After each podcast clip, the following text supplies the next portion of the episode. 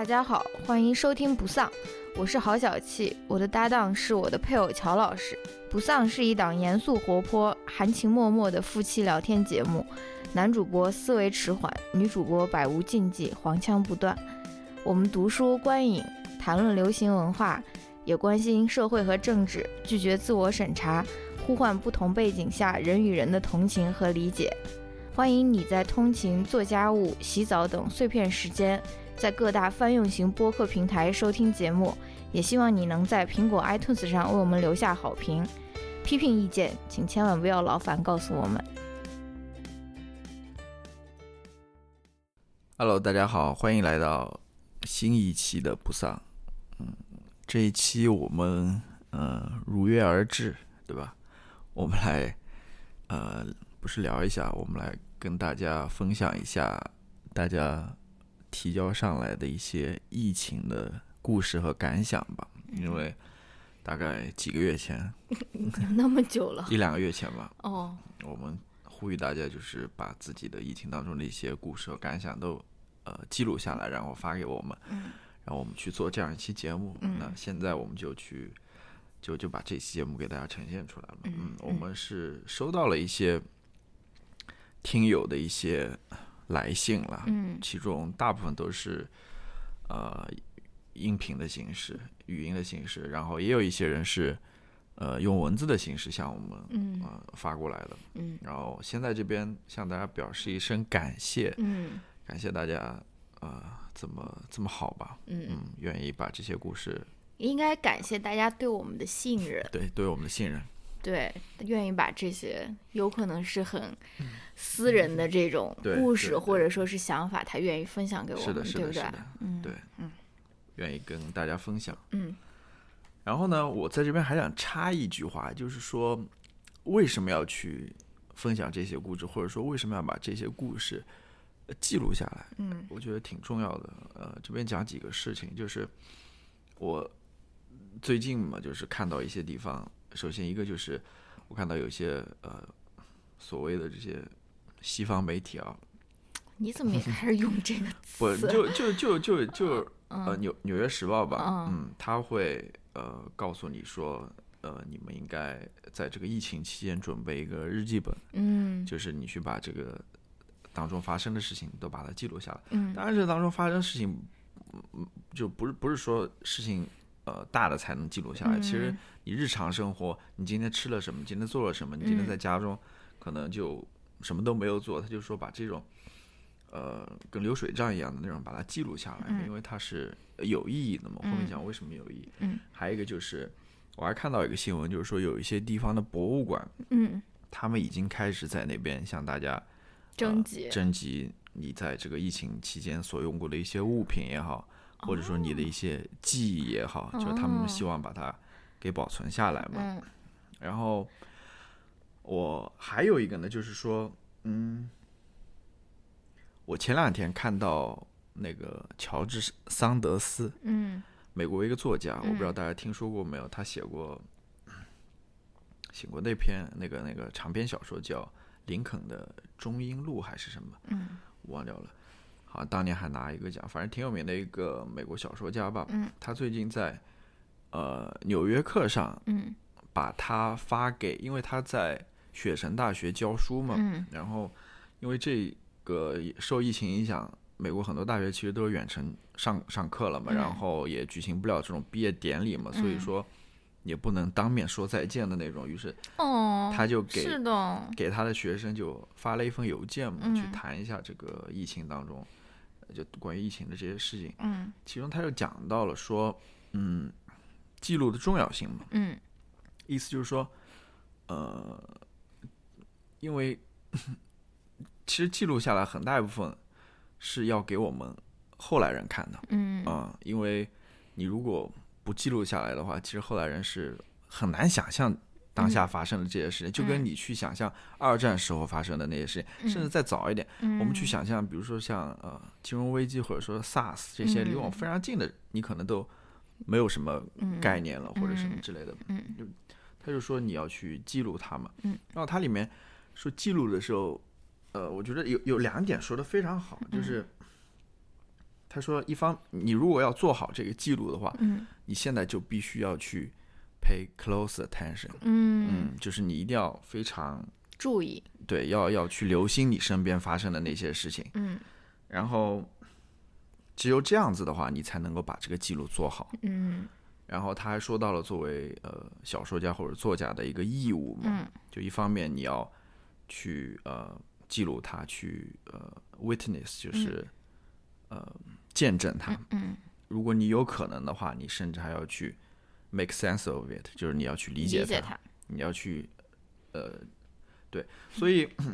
我想说的就是。这也是我们想做这一期节目的一个原因嘛，就把它记录下来。嗯，其实我觉得它跟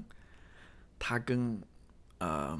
什么政治啦，跟什么都没有任何关系。我们也不是说要去批评谁或者表扬谁或者赞扬谁，嗯这个也不是我们的说，都是大家记录下来，对吧？嗯我觉得我们应该想远一点，就是去想我们作为一个人类的整体，嗯，对吧？作为一个命运的共同体，我们给对我们的未来应该留下一些什么，是吧？从这个角度来看的话，我们这期节目真的就是那个浩瀚那个图书馆或者什么里面的呃一小页吧，或者哇，就是作为一个很小的一个记录吧。嗯如果放在那样一个大的一个呃背景之下的话，嗯。这就是我想说的，嗯。啊。然后呢，在呃，我先讲一下这期节目的一个形式吧，因为我们收到的哎，我刚刚就在想，我说你要给大家讲，哇，这可能就是 命中注定吧，是的，可能就是对，哇，命中的唯一。好了好了，我不开玩笑了，嗯嗯我今天是副主舞。这期这期节目比较严肃一点，嗯然后介绍一下这期节目形式。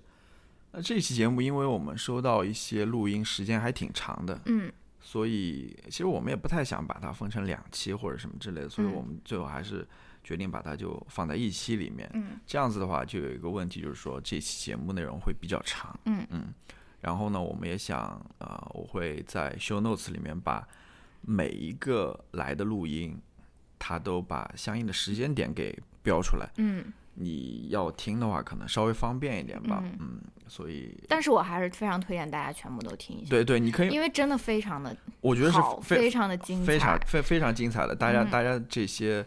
呃发过来的故事也好，感想也好，我觉得都是非常精彩的。嗯你可以就是现在呃播客这些软件都可以记录下你听的时间的吧？啊、哦你慢慢的听，你呃听个半个钟头，然后。过一段时间再来听半个钟头，或者你嗯按照那个一小节一小节，或者一个人故事一个人故事那样子去听也可以。嗯我推荐大家就是，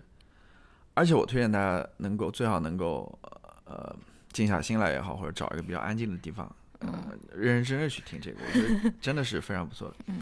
然后呢，呃，还有一个问题就是说，呃，所有里面有关个人的信息我全部都删掉了。嗯嗯，这个原因，呃，我也我觉得大家也不用过多解解释了。我嗯。但是我是不愿意这么做的。其实，嗯。我觉得这个故事就应该是有名有姓的，嗯他不是一个匿名的人，他他是这些故事都是真的，都是一个一个人讲出来，但是出于一些我考虑吧，嗯我还是把这些人的姓名全部都呃省去了，嗯，所以这个也是呃，这这可能是我想对于那些发过来的人他们说的吧，嗯请他们能够理解一下，嗯，还有一个呢，就是里面可能这个是你让我加的，我不知道我该不该说，就是里面有一些人可能有一些观点不是代表我们自己的观点，对吧？对，就这样子，与？供职单位无关。对对对，好，那那我们就开始吧。我们现在先放啊、第一个人的一个，你先要跟大家说我们怎么样子哦好。organize 好。这些留言的，嗯、这些投稿的，对，大概呢其实也比较松了，就嗯大概就是前半部分可能会讲个人故事、个人经历比较多一点，嗯。然后后半部分有一些个人的感受、嗯。感想，一些总结式的一些发言吧。嗯。然后我们自己的故事和反思，以及一些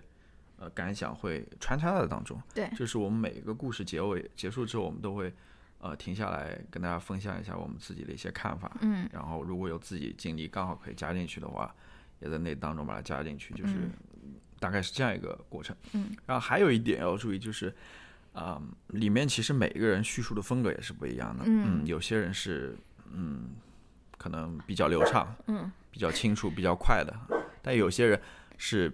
呃很很很很有情感的。嗯，嗯，他可能叙述的有点慢一点，所以大嗯家稍微耐心听一听，对吧？对，因为我们也不想就是对于别人的录音进行过度的剪辑，对对对是吧？我我是不想做这件事情，我也是就是就是原本的他们发来是什么样子就是什么样子，对我顶多把他们个信息引引引一下，然后但是还有那些空白我们是不会剪的。对，还有就是声音稍微调一下吧，让嗯大家比较协调一点。嗯，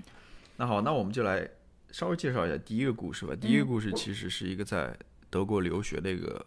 呃同学，他给我们来的，嗯他比较短吧，他嗯稍微讲了一下在他疫情当中的一些呃故事和感受吧。嗯那我们先来听一下。我叫，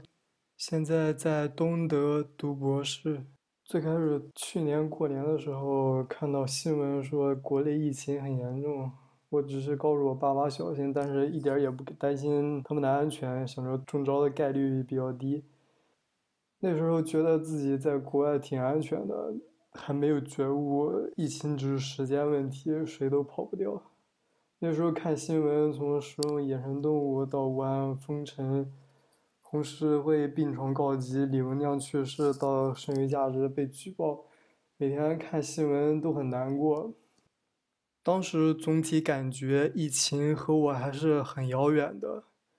这个月初，我和同学还出去徒步滑雪，因为本周和本城市根本没有感染的案例。西德有感染者，但是在东德大家一点儿都不担心。今天是三月二十号，国内已经复工了，疫情也度过去了，但是本地的疫情才刚刚开始。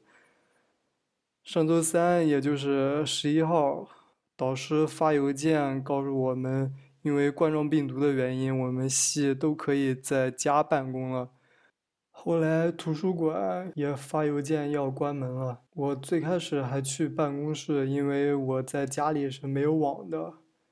在办公室待了两天之后，留在系里的秘书也回家办公了。导师也建议我最好回家办公。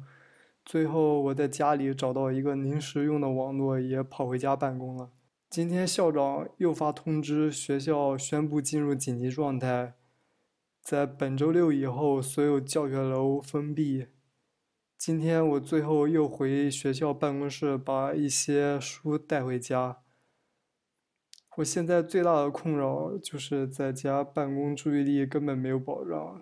干活的时候一卡壳就看新闻、看社交网络、看疫情数字、看 YouTube 和 Pornhub。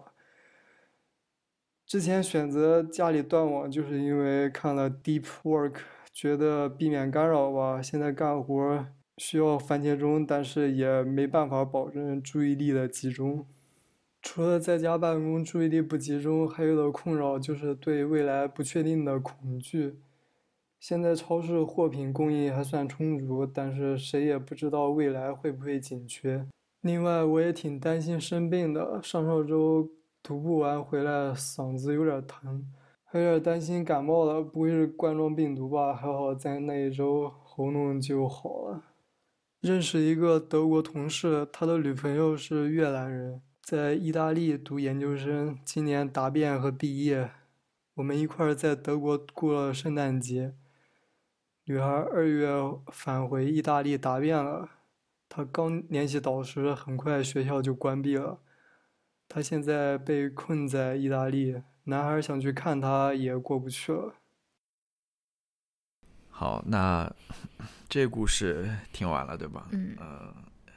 你，我我们这边提纲上面是写的，就是我们是有提纲的，对，听友们，我觉得我可以聊一聊这个话题，他在里面嗯，谈到这个话题，就是关于呃，大家因为疫情都在家工作，在家工作或者在家隔离嘛，嗯然后怎么提高效率，或者说效率变得低下这样一个问题。嗯我觉得怎么说呢？我我就不去说该如何去提高效率，或者说，嗯，我也不适合分享这个，或或者说，呃，疫受疫情影响，自己效率变低了，或者说自己控制不住自己要去干，这个我就不谈了。但是我觉得有一点很有意思，就是说，在这样一种大的灾难之下，或者说大的危机之下，嗯我们再去谈这些所谓的效率，嗯啊、是不是还有意义？或者说，呃，我们应该怎么去谈论它？嗯，当然了，就是我觉得，呃，当这个灾难刚来的时候，灾难是什么？我觉得所有人肯定都是没有办法集中注意力去对关注自己的事情的，对对对呃肯定是被他所有点晕晕的感觉啊，嗯不知道怎么去处理这这这一切。嗯，嗯对，我是想说，就是 it's okay to not be productive，、对不对？就是尤其是在这种情况之下，嗯、我我是觉得应该给自己多一点的那种宽容了。然后，嗯。尤其是你呃在家工作之后，我是自己是体会到了很多的困难的，比如说，呃，就是呃就是一种很奇怪的感觉，就是我以前也从来没有体会过这种感觉。虽然我也不是那种坐班的那种那种人，我也不是需要每天固定时间离开家去一个地方，但是你没有了这个外出的这个选项之后，确实对我的这个工作。或者是学习或者生活造成了一些困扰，甚至对我的那种心理健康，我也感觉造成了一些影响的，的对不对？就是，所以我觉得这个时候效率可能不是说你是最最优先考虑的一个问题，就是给你自己一些那种时间，然后也不要逼着自己每一直都是那种非常的高效，非常是那种、嗯对吧？然后如果是一时一时半会儿不能够调整过来的话，也是要给自己一些那种宽宽容容，对吧？因为我觉得现在这个时候，即使你不工作，比如说你是一个房东，你就不需要工工作任何，但是你要每天待在家里，这个对你的这个心理健康也是会有很严重的影响。即使说你是真的就是退休或者说什么，所以说这个时期我还是推荐大家，就是还是 take care of your mental health，就是对对维护一下自己的这个心理健康是比较重要的。是的，嗯是的，说的非常好。嗯，对。然后我还想为为这个朋友说，因为你既然提到了这个问题，就说明你还是有一颗想要好好工作的心，或者想要高效工作的这个心的。我觉得你还是要，嗯，就是呃小心的一点，就是说你会有有没有这个过度工作的这个可能？因为我是觉得。由我自己的经验来看哦，一开始你是会觉得很难进入这个工作的这个状态，对吧？但是，一旦你你找到了自己的这个 flow，这个工作的这个状态以后，由于你不需要通勤，由于你不需要在路上花时间，你很容易就是一早上起来你就工作工作工作，然后到下午工作工作工作，就是就是你不需要从一个地点到另外一个地点，所以我觉得你可能反而要担心一下你会不会 burn out，就是你会不会太累了，真的是过度工作，而且而且由于这个疫情期间，大家的未来都是很不确定的，对不对？你会不会由于这样的这种担忧，然后反而更加去 push 自己，说是啊，我要加倍，就是我是我我是觉得，嗯。我我我是对这个问题是无解的，对不对？我自己也经常经历这种心理防线的这种崩溃嘛。但是我是觉得，大概大家应该也是要多呃重视一下自己的这个心理健康的这个问题。嗯它里面还提到了一个问题，就是嗯说他朋友了，他朋友的一些计划就是被打乱了，他的那些毕业的计划或者什么之类的。这个问题我其实想放到后面去讲，因为呃，好多听友都提到了这个问题，嗯就是关于未来计划被打断，然后我好像未来出现了很多不确定性这样子的问题。我先想放到后面再讲。嗯，然后那我们就进入到下面一个吧，嗯，因为比较多，所以我感谢你的来信。对，所以我们也只能就是简单的稍微说两句。嗯下面一个是一个呃听友他以邮件的形式发过来的，它是一个嗯文字稿，嗯所以我在这边可以念一下。嗯他说：“好小气，乔老师，你们好，来信想跟你们分享一下，因为疫情的关系，和我妈妈难得的独处。嗯啊、年近三十了，我还是和父母住在一起，关系算得上融洽，但交流确实不多。嗯因为疫情的关系，没办法搭乘公共交通去上班，所以只好自己开车。我上班的路程单程有三十公里，几乎贯通了这个城市。在过去的两年，我都是选择花两个小时，有时还不够，呃，搭公共交通上下班，因为我真的非常害怕开车。而我妈妈是个驾驶教练，我的驾驶教练。七八年前，我在我妈妈工作的驾校取呃考取了驾照，这么多年也没有开过几次。家人朋友知道我不喜欢开车，但不喜欢，但不喜欢的程度没人了解，甚至我自己都不清楚。直到因为疫情剥夺了我其他的通勤选择，我直面开车给我带来的压力和恐惧，期间崩溃了好几次。我的妈妈始终和我在一起。开始复工的两个星期，她每天和我一起上班。我开到办公室后，她独自开回家。下班前，他再开回来，在呃楼下等我，再由我自己开回家。整整两个星期，对于一个年近六十的小老太太，虽然看起来挺年轻来说，其实是挺累的。因为我上班的路况特别复杂，当然这也是我崩溃的主要原因。这期间，我的妈妈是压力的施加者。啊、我说一下（括号），我曾经几次提出做好预防措施去呃做防护防护措施去坐公交，不被允许（括号）。也许啊、也是陪我一起承受压力的人（括号）。坐我的车可不是什么享受，好几次下来，他血压都上去了（括号）。这很像传统的家庭关系，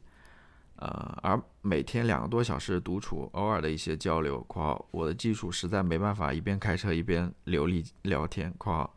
每天认真考虑和妈妈一起听些什么播客节目，是段不错的回忆。我甚至清楚的记得，呃，听的哪一个节目里的哪一个梗把他逗得笑出声。现在我已经独自开车通勤一阵子了，很珍惜和妈妈的独处时光，也很感谢你们一直以来的声音陪伴，哦，是不是？嗯。非常 sweet？，yes，好，首先对，谢谢这位呃听众的来信吧，嗯，他的故事大家也听到了，然后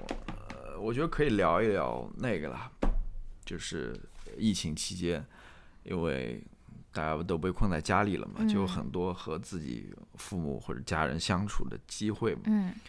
啊，我我是这么认为的，就是这个机会可能也是两面的，也可能也会会会会大家会比较珍惜这一段相处的时间，但是嗯如果你相处的不好的话，嗯也会引发很多矛盾，嗯就是这么一个话题。然后来讲一下我们的故事吧。嗯，啊，这么突然？我觉得我 们有故事可讲，我想嗯 就是我们一直在那边讲嘛，因为因为我爸妈是去年年底嗯十一月底、十二月出来的嘛，嗯呃，对吧？嗯然后来玩了大概三个礼拜，然后十二月底的时候回去了，嗯，然后回去没多久，其实疫情就爆发了。对，然后我们就在想嘛，如果说按照某些人提的意见那样说，让他们留在这边过年的话嗯啊，嗯，其实你说的某些人是我妈吗？那那那其实很难想象，对好？小气的母亲 方女士，就是说，呃，可能到现在都困在这边，，对对，很有可能。一一我真的是听到了很多这样的故事，嗯，包括身边的朋友，然后还有网上的那些朋友，也是也是在告诉我说，尤其是比如说，呃，孩子本来在美国工作或者是在嗯国外工作，然后母亲来看他或者父亲来看他，然后由于现在又是要在家工作，嗯，对，所以就是呃两个人就是二十四小时的那种高密度的那种相处，对吧？对这个 这个怎么说呢？我应该怎么说？没有，我就讲一下这个故事了。其实嗯没有什么要说的。然后嗯我再讲一下更更那个，哎，就是说，呃，可能自己亲生父母还好一点。嗯，万一你跟你的 in laws 在一块儿的话，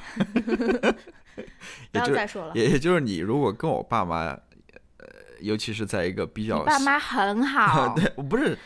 非常棒的父母。不是我我说的就是这个问题，就是啊说，即便是很好很那个的话，还是会，尤其是在一个比较小、比较嗯，嗯对吧？有限的活动空间之下的话，嗯肯定真的，嗯，其实再好也不要住半年或者一年 这样的，我觉得都是对大家，呃，嗯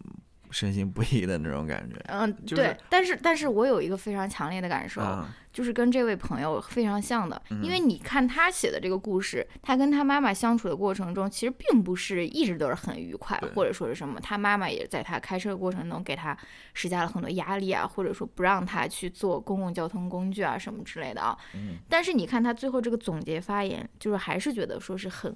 光怀念，呃，不是，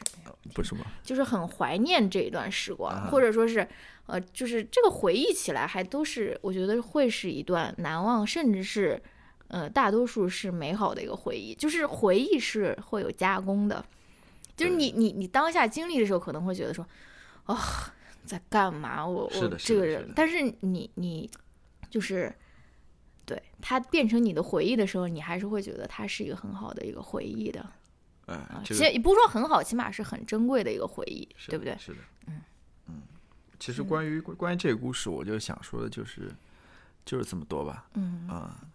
对这个我我是非常喜欢这个故事，因为也不光是这一个，后面也有故事，就是就是你会发现，嗯，你会发现这个故事的复杂性，就是包括后呃就就嗯就是马上我们下面要听的那个、嗯那位朋友的故事。你就会知道他他他分享了很多他在疫情期间受到的那种委屈，或者是他经历的那种痛苦，或者说是那种崩溃啊。但是你最后又会发现，他的情感其实也并不完全是负面的，就是嗯人的人是很复杂的，人的嗯故事也是很复杂的，就包括我们仅仅听的这这么小小的几段录音，或者说是文字，也能够发现这个问题，对不对？就是我们看待事物的时候，也要看待看看到它的这个复杂性，不要说是因为听到了一个什么什么什么非常小的一个信息，然后就给这个人定性，就说你就是一个对，下定了，过早下小粉红，是，你就是一个什么恨国党，或者说什么，这是很无聊的一个事情，对不对？对，就是大家通过通过大家大家的这非常少的这几个故事，我们也能够看到这样的一个，嗯，对吧？嗯嗯，好，那我们下面来听的这两个故事，其实都是由一个人讲的。嗯然后他的故事比较特别，其实他应该算是，当然他绝对是了，嗯他其实是比较来自于呃疫区疫情中心地带的这么一个故事。嗯他家是在湖北的荆州，嗯虽然他不是湖北武汉，其实离湖北武汉挺近了，算是嗯靠疫情比较近的地方。嗯，他的故事其实我跟可以呃跟处于疫情边缘的人来说是不太一样的。对，他所受到的限制或者说所所面临的困难可能更多一点。嗯然后呢，他其实给我们讲了两段故事，一段故事是他来北京隔离的，就嗯从、呃自从呃开放之后从湖北来到北京隔离的这一段的故事。嗯，还有一段故事呢是，呃，他就是在过年过年回家，对然后一直到隔离前，对，在在湖北的那一段故事。嗯然后他讲的时候呢，是先讲的呃来北京隔离的故事，然后再嗯讲的在自己在湖北的故事。嗯但我们稍微把它调过来一下，我们嗯先放他在湖北的故事，然嗯后我们再放他在北京故事。我们就先听一下第一个故事吧。，OK，关于疫情爆发以及我回老家过年的一些事情。我是一月二十号回的荆州，我是一月二十号凌晨坐的北京的高铁，然后到武汉，早上到武汉，然后再转车到荆州，所以我大概在武汉还是停留了几个小时，是在火车站内。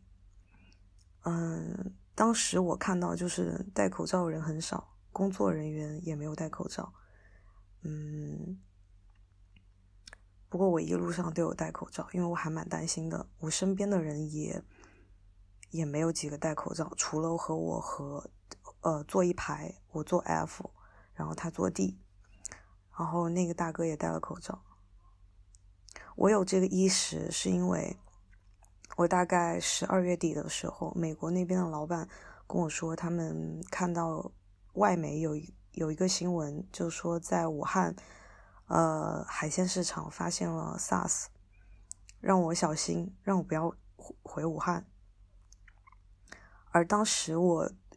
对于我往常过年的计划，因为我在武汉读的学读的书，呃，上的学，所以我基本上每年回家。就路过武汉，我都会在武汉待几天，和朋友在一起。当然，今年一月份也不例外。我是在我出发前两天，大概十七、十八的时候吧，我的好朋友给我发消息说让我不要停留在武汉，因为嗯，当时武汉内部已经流传出来了很多信息，特别是呃，好像是十八号协和有一个 PDF 文件，里面就讲的这个。呃，肺炎这个不明肺炎应该怎么处理？然后传播方式可能通过空气传播，然后就让大家都很担心。当时我好朋友也跟我说，让我改，就是改火车票直接回家。可是春运的时候我已经买不到从北京直接到荆州的，所以我就改了后半程，也就是从武汉到荆州的票。中间还是间隔几个小时，我在武汉。我在武汉机场大概等了几个小时，我回去了之后，发现我所有朋友都没有什么意识，嗯，包括我爸妈也不也没有戴口罩，我妈妈单位，我妈当时还在上班，她也没有戴口罩，他们都觉得这个事情是在是只在武汉爆发，而且是小范围的，因为当时还有武汉摆不停的呃万家宴。啊，各种活动也照常进行。当时就让我们这些在武汉周边的城市警惕性没有那么高，真的没有那么高。然后直到二十一号，我约我约我其他两个高中同学去看另外一个朋友，另外一个朋友得了甲亢，我们去医院找他。那个时候就感觉已经很紧张了，因为。嗯，医院附近的药店卖口罩的都排起了长队，而且已经开始漫天要价，五十块钱一个，买就买，不买就拉倒。当时我还拍了照，我说我要向药监局啊以及那个幺二三幺五反映情况，你们这样不对。然后，但是那些工作人员说，就药店里面卖药的人说，他说你又没有在我们这儿消费，你也没有我们的小票。后来我就发现，他们每一笔交易都没有录入系统，也没有就是收据或者小票都没有，五十块钱一个。我去了医院自己的一个药店，就是在在那个医院，嗯，大门边上有个药店，是属于医医院的药店，三块钱一包，里面有十个医用口罩，就是那种已经呃，就是外科手外科口罩。就是已经消过毒的那种，蓝色的，三块钱一个，但是每个人只能买买一个，所以要排队，而且要用身份证买，就是防止其他人，呃，就是囤太多。我当时和几个朋友也在那里排队，嗯，买了几个。呃，再就是我去医院看我那个生病的朋友，同时去了两个，嗯，高中同学，他们都是医生，他们都有戴口罩。而我也有戴口罩，我们都还比较小心，特别是我两个医生朋友，他们在医院里面都是不会做，也不会像我一样东摸一下西摸一下，不会，他们特别小心。嗯，不过我好朋友因为有甲亢，所以他需要做 CT，我们还是陪着他一起去了那个 CT 室，里面全部都是人，而且很多戴着口罩人，而且当时已经感觉到。气氛很紧张，就是里面的医护人员就是在边消杀，就是做完一个检查，然后进去就有人消毒，然后再等几分钟，再另外一个人进去。然后我两个医生朋友觉得不是很对劲，然后就说我们要不去医院外面等他。然后我们就去了医院外面等我那个要做 CT 的好朋友。等他出来之后，我们就很担心嘛。然后他说没事，我我手也消毒了，我。嗯，就是这套衣服也不会穿回家，反正就是全副武装吧，类似于，而且戴了口罩。嗯，可是接着第二天、第三天就陆续有人传出那个医院有确诊病例，而且而且他的发热门诊在我们去的当天，因为发热门诊是单独的窗口，在我们去的那个当天，发热门诊已经排起了长队。只是我们没有在那个方向没有看到这些情况，但其实当时的情况也是很危急的。后来我们从医院出来之后就散了。我其实一直都在后怕，因为我当时真的就是很害怕，很害怕我在医院里面感染了，然后回来又给到我父母。回来之后我就，就是几乎等于命令我父母一定要戴口罩，然后我父母觉得我是神经病。我相信在疫情期间，很多子女对于这个疫情的敏感度比父母要高得多，可能也会产生或多或少冲突吧。我们家产生最大的冲突就是吃年夜饭，我没有出席。我的大伯在那个很好的一个酒馆里面订了订了年夜餐，然后家里的人都应该去那个地方，就我没有出席。我跟他们说让他们取消，他们不，家里没有人听我的，所以最后他们还是去了。去了之后发现，和往年异常火爆的酒楼相比，他们去的时候当天晚上只有两个，只有两桌。就是我们家一桌，还有其他家一桌，就只有两桌吃年夜饭。那个时候，我父母其实已经感觉到有点不太对劲了，但是他们不愿意承认。后来大年初一，我妈妈被安排要去值班，她说这也是他们之前的往年都会这个样子，都会呃在过年期间会有一个人去值班，轮着值班。而我当时实在太害怕了，我就在家爆发了战争。我和我父母说不听，他们不听我的。最后，我就去我妈妈单位把我妈妈的工作给辞掉了。而这件事情引起了他们整个商场的骚动吧？大家都说你的闺女好厉害啊，怎么这么厉害？就是说。我们那边说一个闺女很厉害，其实不是什么，不是什么褒扬的词，不是，嗯，可能更多理解为很跋扈吧，或者说很霸道，可能有这种，嗯，然后没有给工作人员之类的应有的情面，因为当时他们说我进他们。那里的时候就是没有，没有体温监测人员，没有任何防护措施，很多人也没有戴口罩，而且他们工作单位也不提供口罩。最关键是，他们说如果我妈妈不去值班的话，那所有生意上的呃纰漏都由我妈妈买单，而且反而且我。我妈妈如果生病了，他们也不会管。当时我听到这句话的时候，我就很愤怒，所以我就拉着我妈妈走了。后来的大年初一和年三十那两天晚上，就是武汉各各个医院的一线工工作人员的崩溃视频，就在我。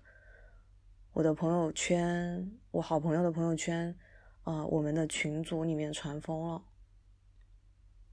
我到现在都没有办法忘记那个靠着靠着那个办公室门崩溃到无力，然后哭到腿软的那个护士的视频。我现在还有那个视频。我知道面对未知，我们都是害怕的，但是那种无助感的侵袭还是太强烈了。我还记得，我把我妈妈工作辞掉之后，我们回家的路上，我妈妈问我：“你开心了吗？”然后我说：“我开心了呀，但是我更多的是害怕。”然后我妈妈就跟我说：“她说做人要有担当，你对于工作也要有担当，你做任何事情不能只想着自己的利益，然后我当时就反驳我妈了。作为一个企业，根本不关心你的死活，你的健康都不都不在乎你的健康，这样的工作你还和他谈什么担当和忠诚啊？最后我就说了一句拷问我妈妈灵魂的话，我说：“如果这是你人生最后一天，你是想死在岗位上，还是死在家里？”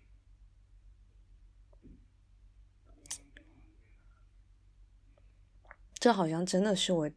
这么多年第一次，好像在大年初一谈到死亡，挺难过的。不过我得到我妈妈肯定的答案，她说家里，然后我就放心了，我们就回家了。不过我在马路就走回家的那个路上，我还是崩溃的。那天下着雨，我眼镜都模糊了。可能是因为泪水，也可能是因为雨水吧，也可能是一起。我当时觉得觉得很绝望，感觉我整个计划都要被打乱了。我本来计划是一月去回家过年，我一月先是去越南旅了个游，然后又回来过年，然后我二月。回北京开始着手公司的一些事情。三月份啊，派餐的人员又来敲门了。呵 呵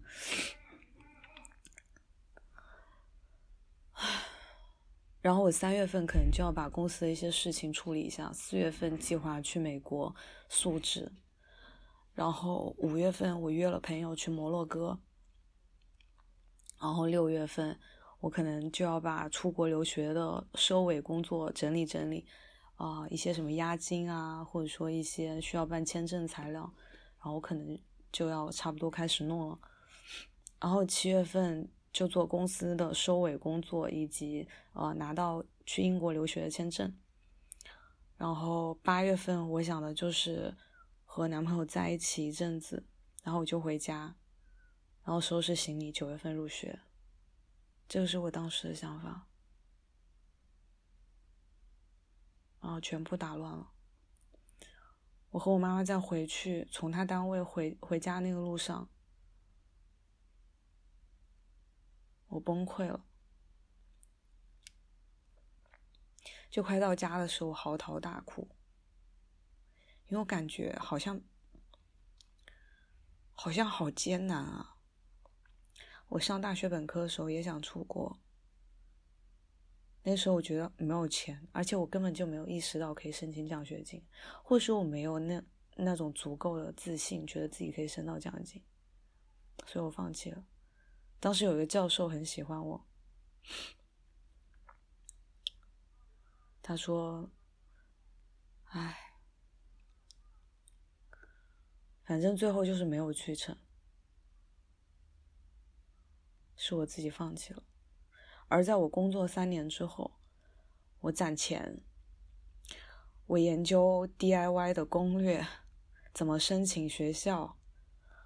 了解世界各地的学校的一些奖学金政策，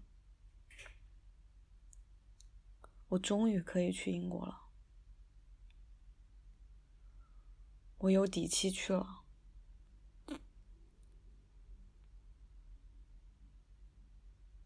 结果疫情爆发了，好艰难，而且我都不知道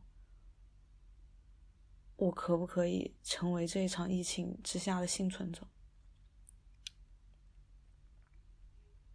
因为我家的地址很特殊，我家附近有一个医院，很近，也接收了很多新冠肺炎的病病人。然后大概几百米范围内还有一家医院，也离我家不远，那里也被改造成了隔离点。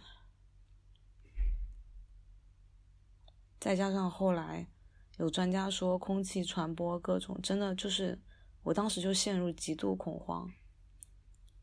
一方面专家说要通风，不对，通风透气，结果一方面又说空气会传播，就是真的很害怕，很害怕，很绝望。我当时也收到了很多很多朋友对我的关心和慰问，问我在在家情况怎么样，然后父母是否平安。有些很多年都没有联系的朋友都有发过一两个短信，说你还好吗？我没有再掩饰些什么，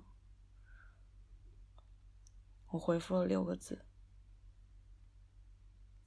无助、无力、绝望，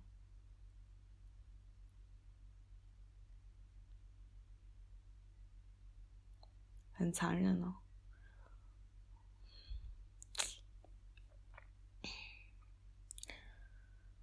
然后后来武汉封城，荆州封城，整个湖北省一级响应，但是。政策下达和地方实施总是有很长的一段距离要走。突然，街道都给封了，关上所有的商铺，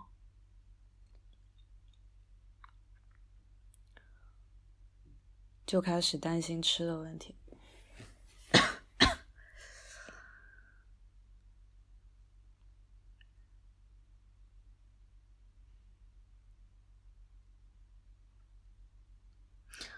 其实我一直在想，如果不是郝小七邀请我录点自己想说的东西，我可能不愿意去回想那些事情。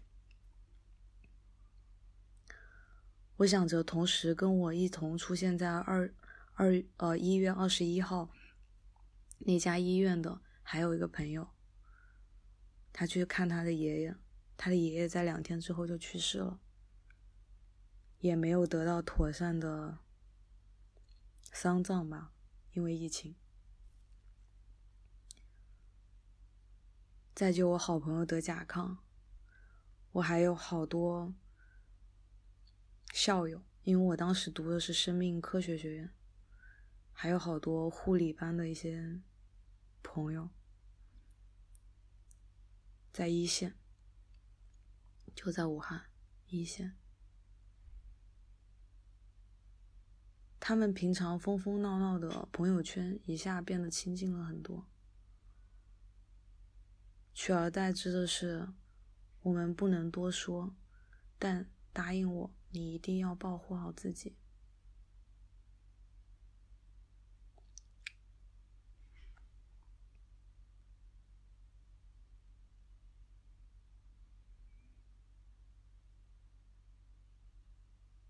然后接着，湖北地区的谣言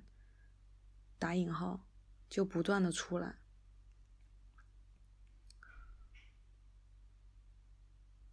然后相应的媒体也开开启了辟谣的专专用通道。在那样紧急的情况下，我选择了相信大多数的网友，但是我却做不了什么。后来没过多久，我的父母也感受到了严重性，就是他朋友的朋友工作的单位发现很多人都感染了，然后他们也变得警觉起来，不出门，在家待着，每天都在循环着绝望，不想理睬。绝望，不想理睬。那个时候，我真的深刻的体会到一种复杂情绪的处理能力，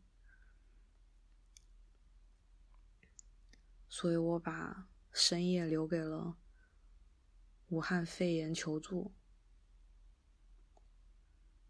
刷着微博，一个人感受，感受，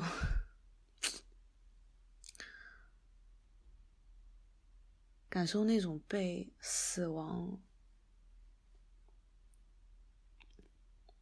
笼罩住的感觉。我那个时候每天早上起来，我都会做 worst case scenario，最坏情况怎么样？怎么办？有哪些资源我可以调动？如果我生病了怎么办？我父母生病了怎么办？我可以通过谁得到一个床位？我可以采取哪些手段让我父母得到治疗？或者？我可以采取什么样的手段让我父母不要被感染？我自己去治疗。我可以联系谁？我可以求助谁？我有多少钱可以贿赂他们也好，或者说多少钱可以雇一个司机，或者说雇一个，我也不知道。反正就是各种情况的模拟。每天早上都会想这些，然后接着中午就是和父母一起看电视，上一下网课，下午上一下网课，陪父母打两个小时的麻将，在打牌的过程中，三个人的感情还挺好的，因为我总是输钱，嗯。可是牌一打完，我又一个人回到自己的房间，看着一些比现在这个情况好像形势更糟糕的一些东西，比如说卢旺达屠杀、世界之盐。越南战争，我的父辈们，就是我在疫情期间看过好多好多战争啊、种族啊、宗教啊，纪录片也好，电影也好，剧也好。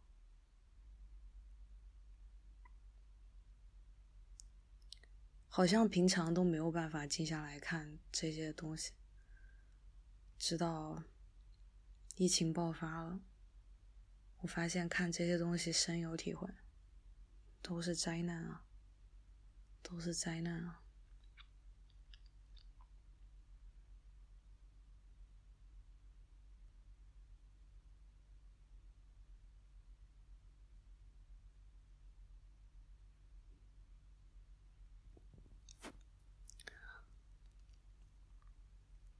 当然，我和我朋友之间也在这个疫情当中不断的鼓励彼此。特别是我有个好朋友，他也在疫情爆发期间去了那个医院，而且他告诉我他发烧了。我每天都会给他发信息、发语音、打电话，确定他还烧不烧。因为我真的很害怕失去他，或者说，我真的很害怕失去任何一个人。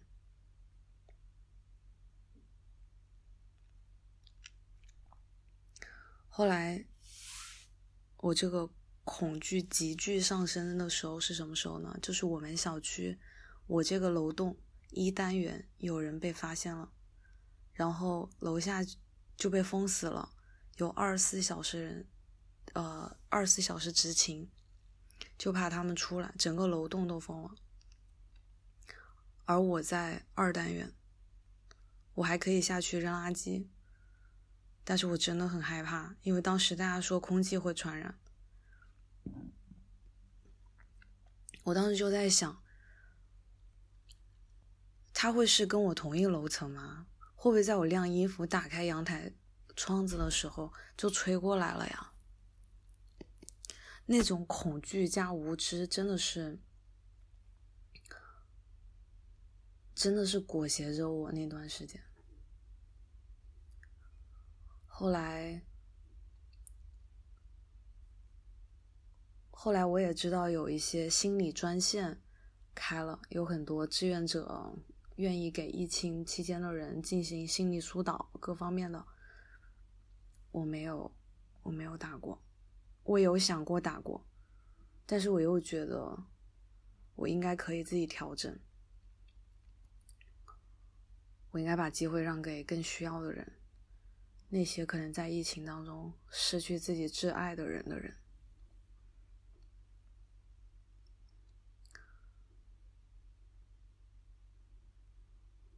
封城期间基本上每天都会看到一些别离的场面，有的是母亲和孩子都感染了，母亲觉得自己没有救了。希望引起重视，给孩子一个被救治的机会，然后就要自杀。还有的是两老两口，没有机会得到重视，那个爷爷就自杀了。还有一些人，一家人都感染了。然后看着自己的亲人一个一个倒下，就是因为吃了一顿年夜饭。明明在年夜饭上，大家还欢声笑语啊，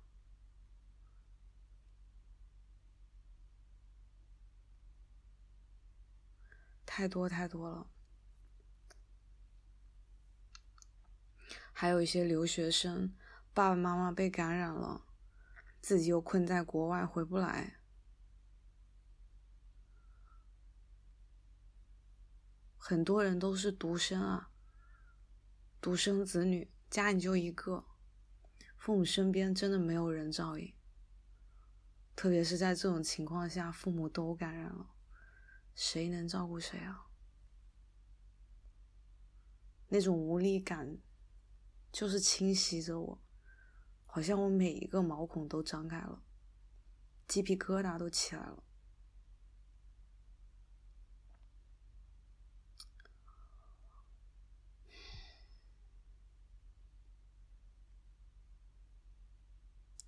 再就是后来，我和我好朋友相互会发一些什么河南的村长啊，做 rap 呀。我从来不刷抖音和快手。可是我发现那种短视频真的可以非常轻轻快的转移你的注意力，而且给你一些笑料投喂，短短暂的忘记自己好像处于一个很糟的环境当中，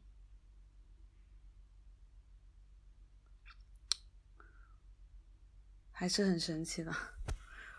大家会发一些那种视频给彼此笑一下，但通常都是笑了一两秒，然后那种无助感又侵袭过来了，所以需要需要转移注意力。我在疫情期间看了一些书，嗯，我看了一些，就是比如说《鼠疫》，我看了《鼠疫》。我也看了《海地性学报告》，那是我的性启蒙书，我又看了一遍。我还看了《那不那不勒斯四部曲》，熬夜看完的，好精彩啊！而且也看了他们的剧，挺棒的。还看了《Educated》，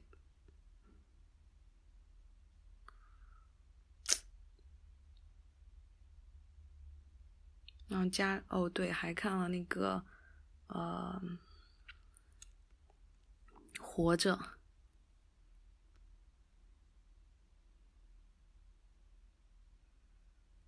看完之后我告诉我自己一定要活下去。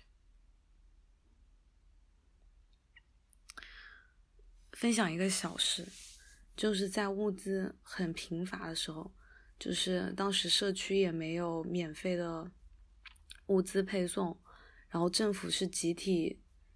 呃，不是政府集体，是政府当时同时就关掉，要求关掉所有的菜市场啊，一些呃集中的地方，然后社区都给封了，变成了网格式管理。当时家里的物资真的是很有限，就大概那些蔬菜可能只能维持十几天。当然，我我们我们家有很多腊鱼、腊肉，那些是可以吃很久。但是蔬菜真的是很很少很少，所以我们家的伙食是这样的：一天只做两个菜，一荤一素。当那个荤其实也是一点点荤。就比如说几片腊肉啊，或者说一小节香肠啊，这样，然后我们中午会吃一顿，有可能晚上就不吃了，就是谁饿了就谁吃，不会一定要吃，就是在节约粮食。而且每天我父母让我蒸饭的时候，我一般都只蒸一小碗饭，就是一家三口一人可以吃一碗，然后其他的时候都吃零食。就家里还有很多年货，那种零食可以消耗，所以那段时间还挺艰难的。对，特别是家里的鸡蛋，当时只能数着数着吃，家里好像只有十个鸡蛋。后来我爸爸煎那个糍粑要用鸡蛋煎，都被我妈妈说了一顿。再后来。这个呃，相应的配送啊，就政府出文，有一些呃，超市和顺丰或者其他物流单位进行合作，然后政府牵线搭桥，就给他们发通行证，他们就可以在路呃封路的情况下给我们配送一些物资到那个小区门口，然后我们就全面就是全全副武装的，然后去那里取自己的菜。后来才慢慢感觉有点希望了，不过我还是每次都会买十几天的菜，一次性买十几天菜，然后过个十天，我可能就开始又要焦虑了，我要买接下来十几天的菜，就大概是这样的一个状态。再后来就是过上了共产的生活，啊，每家每户配几个鸡蛋啊，啊，配几几根莴笋啊。还有一兜大白菜啊，还有一次是每家每户配十斤，十斤菜，里面可能就是有包菜啊，啊土豆啊，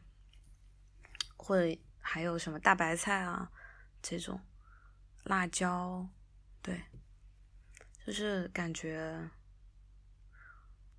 随着工作人员频繁出现在社区之后，大家才慢慢安心下来。那个时候，大家聊天都是站在阳台上和对面阳台的人聊天，或者说隔壁左右的人闲闲聊，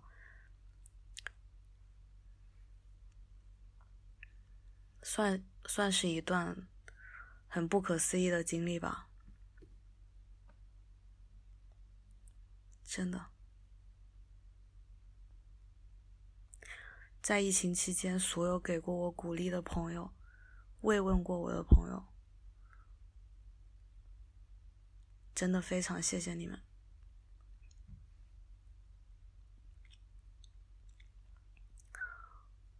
我记得我好像是在大年大年初几，忘记了。然后我在我发了一条朋友圈，我说：“灾难就像一面放大镜，放大了真善美，也放大了假恶丑。”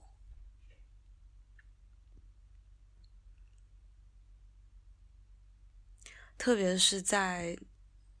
各地物资到，就是配送到武汉援助整个湖北的时候，那种医护资源分配不不公平啊，有相关部门去拿物资啊，被爆被爆出来啊，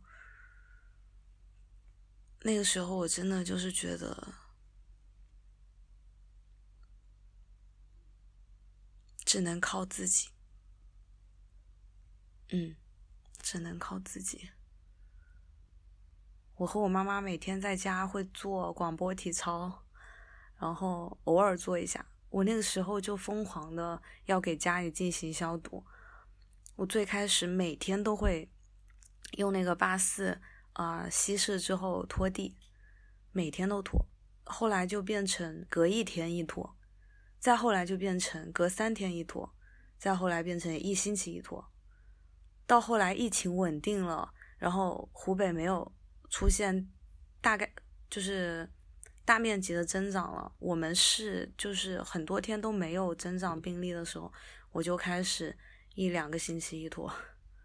这样。不过那个时候我父母也不会出门，我也不会出门，我们只会出去扔个垃圾这样。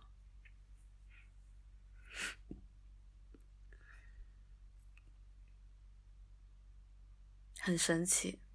这种体验很神奇。然后现在是四月六号，去年的四月六六号，也就是二零一九年四月六号，我在美国。然后我去了纽约，去了华盛顿，去了 Virginia。而我现在在媒体上面看到纽约的情况很糟糕，很心痛。看到印度那些贫民窟的人想要跑到跑回乡下，很难受。好像什么都做不了，而悲剧正在上演。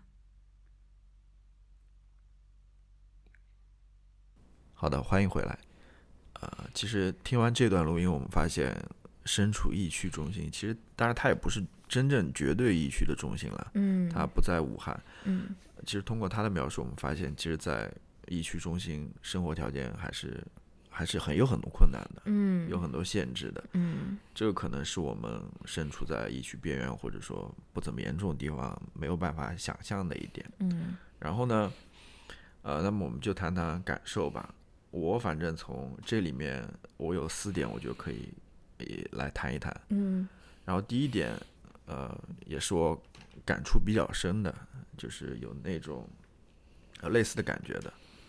他从北京回到武汉之后，不是武汉回回到湖北老家之后，嗯，然后他可能知道了疫情的一些严重性，然后要求自己的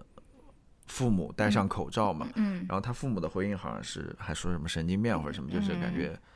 呃非常不不以为然，不不以为然。然后还有一个就是呃他大伯订的那个年夜饭，对他一个人没有去出席，嗯，对吧？就是。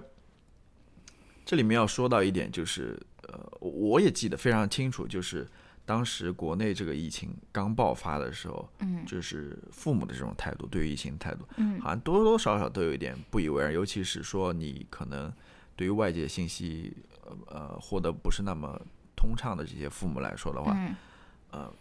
我我我可以讲一下我的故事，就当时已经是初二了啊，大年初二，大年初二了哦。然后我爸妈是要去我舅舅家的，去拜年的，你知道吗？你你也知道这事情。嗯。然后呢，呃，我当时是已经知道这个事情有点严重了，然后我姐也知道这事情非常严重，嗯。然后我姐当时就在那边劝我爸妈不要去了，嗯。呃，因为我就把一些亲戚朋友都叫过来一起吃饭，不要去了。嗯。然后当时。劝了一段时间之后，我姐跟我说，其实我妈好像是有点呃心动了，意思就是说不去了。但是我爸好像还有点，知道吗？那种中年男子的那种 那种自信啊，就是觉得好像没什么大事那种什么之类的，啊，还想去的那种。然后，当然我姐她其实也跟我讲了一下这里面的一个难处了，就是因为我舅对于我爸来说还是一个长辈嘛，就是如果我舅舅就是说不能说。你作为一个小辈，可能还是要不能这样子，就是说说不去就不去的，可能最终还是要我舅来说这这个话。然后我我姐就跟我说，我应该跟我舅舅的女女儿儿，跟他去联系一下，嗯让他去说他父亲，让嗯让我舅舅把这个呃取消掉了。然后嗯后来我就跟我那个姐姐就说了一下嘛，嗯然后后来他们也同意，觉得是是这么一回事。后来他们嗯就把这个取消掉了。嗯，这也是当时我的一个一个小小故事吧。但是后面还有花絮，非常糟糕。什么花 絮？就是我爸 嗯好像当天下午吧，初二当天下午，我舅舅那边另外一个亲戚就把他接过去打麻将还是干嘛去，去娱乐去了。嗯，我就觉得，哎，我就说，然后非常有意思的是，后来，呃，我们这边开始爆发了，美国这边开始爆发了。嗯，我爸到那边开始提醒我了，紧张的不得了，说也怎么怎么样，或者什么要不要怎么样的，就是嗯这个态度的一个转变吧，我觉得还挺有意思的。嗯然后，关于第一个故事，我还要说的一个是，呃，就是关于那些大家呃之前所制定的一些计划，嗯，由于疫情被打破或者说被破坏的一些、哦一些。他有说，他有说到他、他嗯自己说，二零二零年整个计划对都什么一月份去哪儿，然哦后最终要去英国留学的，对吧？现在我不知道了，可以后后续可以问问他，最嗯后最终怎么样？嗯。然后这就让我想到了另外一个故事，也是呃一个听友发给我们的，嗯当然他不是在这这次的这个征集当中，他是稍微早一点，我发那个呃 newsletter 第一期的时候，我当时就哦说大家应该把这个疫情的故事给记录下来。嗯。然后他就跟我讲了他的故事，我不知道各位听众有没有印象，就是我们在之前的某一期嗯哦，很久很久对以前回答过他回答一个。问题，就是当时他是在一个银行工作，然后嗯他想去 gap year，、嗯。他向我们咨询说要不要去，然后我们嗯。是当时是说要去要去，去了对吧？然后人家就把这个辞呃就辞职了嗯嘛，然后他后来也去办了那个新西兰的旅游打打工的那签证。嘛，嗯。然后结果就出现这个问事情了，嗯。啊现在好像也去不了了。嗯。然后他最新给我的邮件回复是说，他现在在一家乐高商店在那边做店员。嗯。他说其实还是还不错的，他他现在还是挺能够接受现在这样一个状况的吧。可能一开始还是挺挺挺无法接受的吧，因为嗯嗯对，然后对，就这个破坏计划计划被打乱的这么一个故事嘛。嗯嗯，还有一点我想说一下的是，是关于这个疫情当中人的情绪的一个变化。嗯嗯，其实这个故事里面也听到了，嗯啊，我觉得有很多吧。一开始是，一开始是什么？一开始可能还是有点恐惧，有没有恐惧？对啊，一开始很很恐惧，嗯然后，然后可能事情爆发之后，大家看到各方的一个应对，嗯然后又觉得有些愤怒，嗯又觉得，呃，在这么大的事情下面又有点无力，好像什么都不能做，是吧？嗯然后，呃，还有恐惧，就是恐惧害怕自己被受被感染嘛。嗯，然后慢慢的可能开始接受这个现实，是吧？嗯接受这个现实，然后再到后来一点，呃，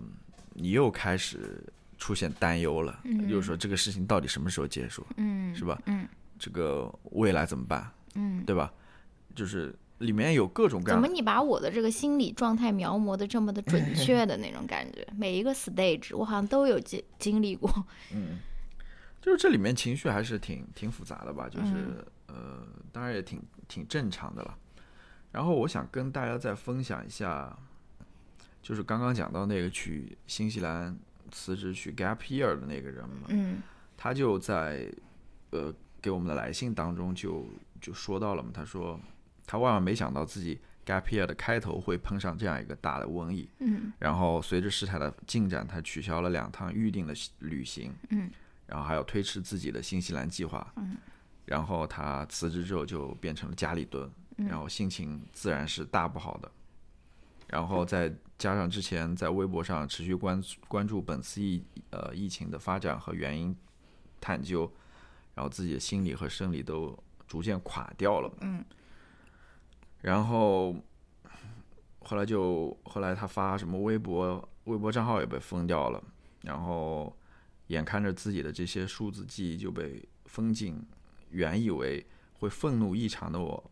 反常的没有任何愤怒，嗯。只留下了深深的无力感，并在此后的日子里体重骤减，干任何事都提不起精神来，然后在那边划那些新闻，然后沉迷在呃不是沉浸在游戏里打发时间，嗯然后但是在每天临睡前都讨厌这样的自己。嗯他想起一年前认真准备那个旅游工旅游打工签证的时候样子，就更是如此，因为他可能说。当时准备签证的时候还是非常积极，非常嗯，那样子，现在就是非常有点呃，消极，对，有点消极嘛。嗯。然后他后来就反省嘛，他说他看到坏心情也是心情，负能量也是能量这句话是就是有被震到。嗯他说是不是自己一直都在接纳那个积极向上的自己，却从没有想过好好和原地踏步的自己相处。哦，每次都只是找到新的刺激来逃离，也不知道这样是好是坏，还是颇为苦闷。哇，我当时给他回信就是我非常喜欢你最后这一句话，就是说，哦呃，呃，就是好像一直都在接纳那个积极向上的自己，对于这个比较低沉、比比较呃原地踏步的，用他的话来说，自己好像是没办法接纳的。嗯其实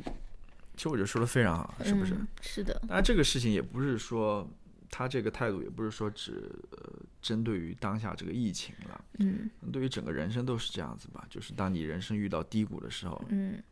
你是怎样？你是你你你你会接受他吗？嗯，对吧？还是对他选择逃离呢？嗯，是不是？对你这样就可以说到很多事情了。嗯因为从小我们接受的教育，不管是不管是学校的教育还是家庭的教育，它都是那种奖奖惩制度的嘛，嗯对吧？就是你如果考了一百分，妈妈就给你买一个什么奥特曼，或者说你如果考了考了一个优秀，妈妈就给，就是他，他是他是就是我们必须要取得一些什么成就，然后我们才会觉得说，哦，我好像是 deserve this，或者说是我好像是呃能够获取一些对于自我的呃自我意识的这种提升的嘛。嗯其实这是很糟糕的，对不对？嗯就是就是你不是啊，尤其是我不相信任何有一个人的人生中，他会一直就是这种取得这种不断的取得这种成就，或者说什么，就是你你如果把自己的自我意识建立在呃跟这个自己所取得的这个成功或者说是成就。正相关的这个情这这个基础上的话，你就会你就会过得很痛苦，你就会你就或者或者或者说你就会很经常的会怀疑自己，然后不是不是你上次在那个微博，嗯、分享的那个，我虽然没有看了，我但是我因为我看到你分享的那个 quote，我已经觉得那种扎到我的心上的那种，嗯。就是说你要一直要一直要找寻那种 validation 嘛，寻寻求别人的认可对，寻求别人的认可，然后，呃，然后，然后，从而，从而建立自我的价值啊，或者说什么，嗯。这个其实是不是一个非常健康的一个，Validation is only for parking tickets，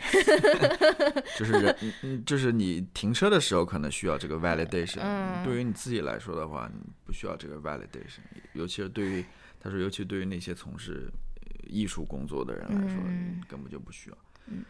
嗯，好吧，然后最后他里面还提到了一点，他说，疫情其实放大了真善美，也放大了假恶丑。嗯我觉得说的非常好。嗯的确，他放大了这些美与丑，同时他也放大了，就是说的现实一点，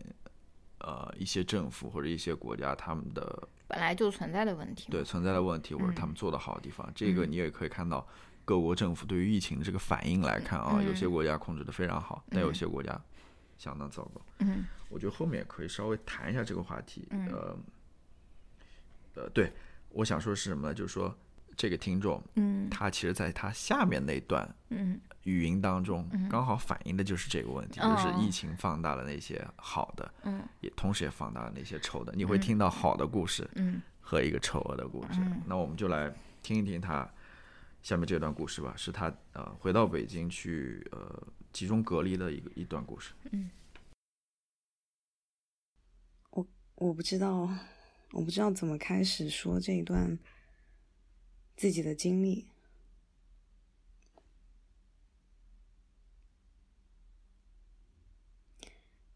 但是我确确实实需要一个，需要一个出口。我现在情况是，四月一号愚人节那天到北京了，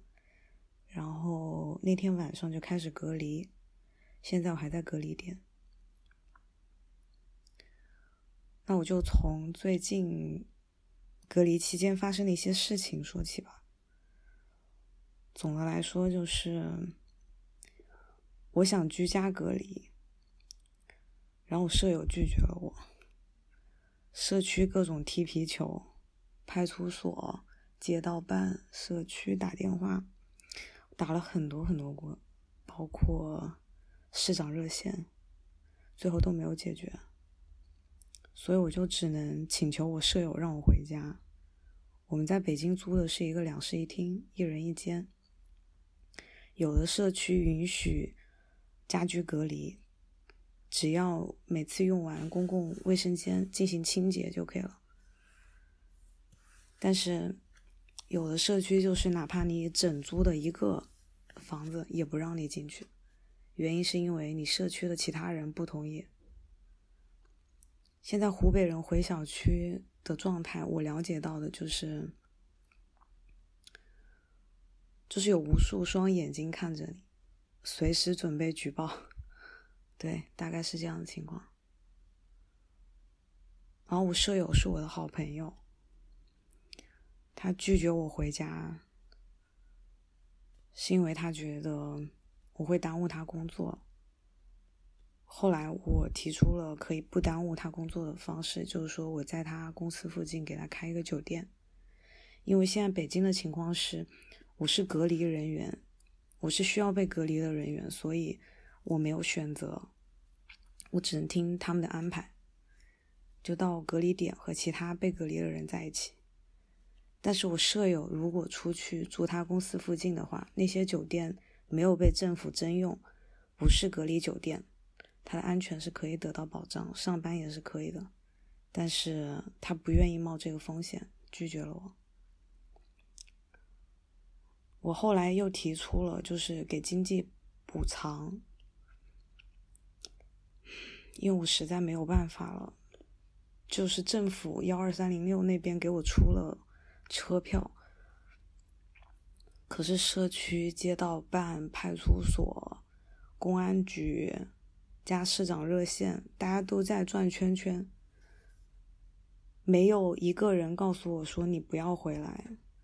但是也没有人告诉我你回来会被谁安排，就是我就是陷入恐慌和无助当中。我的好朋友都劝我不要从湖北回北京，但是我们公司有些情况只能我处理，所以我也没有办法。然后再就是因为我无法家居隔离，我甚至 提到要给我舍友一万块钱的经济补偿。以及我愿意付钱让他去住他觉得安全的酒店，同时协调社区与社区之间对他的保障，他还是拒绝了我。这是我友情上面比较难受的一点。很多人问我，如果如果我站在他的角度，我会怎么样？我说，我可能不会拿出。H.R. 说：“不啦不啦不啦，我和我同事商量，不啦不啦，这些借口来进行这个沟通对话，我也可能也说不出来。恕我不能为你的人生负责，恕我不可以为你的行为买单之类的话，我说不出来。其实挺难过的，友情方面。”再就是在我隔离的第五天，嗯，我和我男朋友分手了，原因是因为很多原因，但最根本的原因是因为他对我内在价值的不认同，就是那些那些琐事吧。他会觉得他这样的条件，各种方面的衡量，觉得我我高攀他了吧？可能有这种想法。以前开玩笑，我觉得没有什么，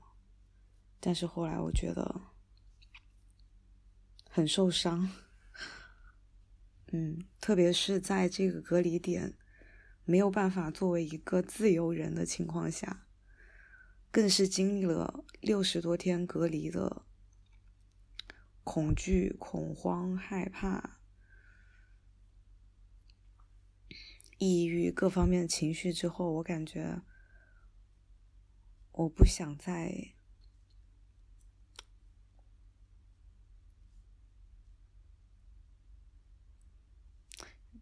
再去委屈什么，或者说怎么样？我觉得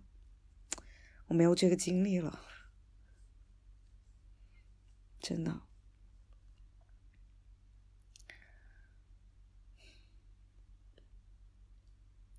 我很伤心，也很难过，就好像头一天晚上我们还聊着，嗯，隔离完了之后会去逛公园，会去干嘛干嘛。结果第二天，他告诉我这样的他的一些想法，我就没有办法接受。而且他希望改变我，成为一个另外一样的人，所以我就告诉他，我们不要浪费彼此时间了。然后他说好，也算平静吧。只是我把这所有的事情连到一起想，我就觉得真的好糟糕啊。我还开玩笑和我一个朋友说：“我说，友谊的小船翻了，恋爱的小船翻了，我现在只能自由泳了。现在想想都觉得好好笑啊。”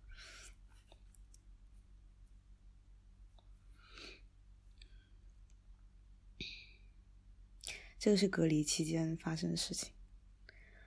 在就就隔离。往回推的话，就是这个票真的是一票难求。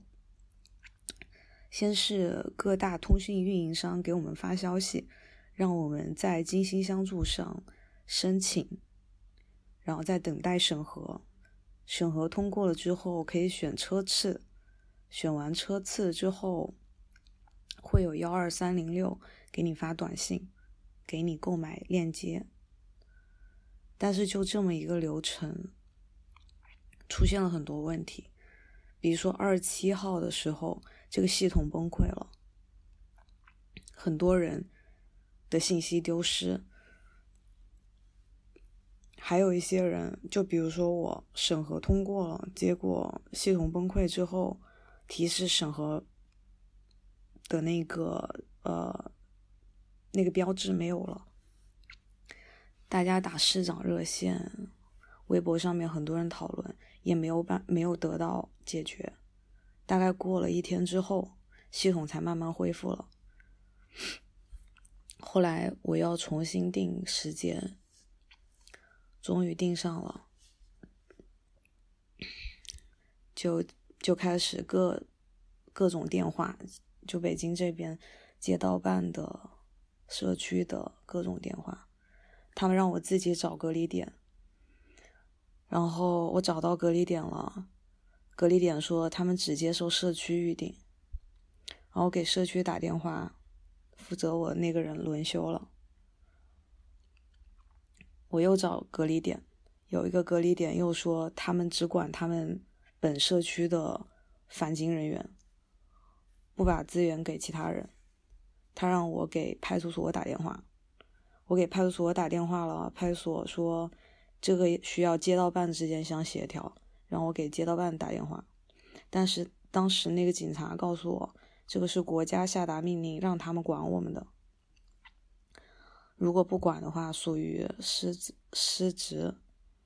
所以踏实过来，到时候再看。我大概也就是在听了他的话之后就安心了，就回北京这件事情。到底住哪？去哪儿隔离？就听他们安排吧。后来回来之后，一路上都很害怕，从荆州到北京，我们是上午十一点的车，十一点多的车，十一点十几的车，然后下午五点多钟到，五六个小时没有没有上过厕所，没有喝过水，没有吃过东西，戴着两层口罩，挺恐惧的，真的。挺害怕的，因为那个时候已经有各各种新闻说有无症状的感染者出现，而且传播很迅速。后来到北京之后，看着北京的车站那个标识，才松了一口气。接着就是跟着人流走，走到。出站口就志志愿者安排，北京欢迎你，欢迎你回来。我听到那个人讲这个时候，我都哭了，真的好难啊。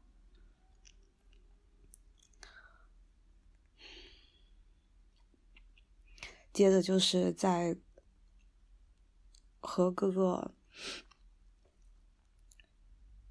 志愿者，呃，他们的协调下，然后我们就坐上了大巴到集散点，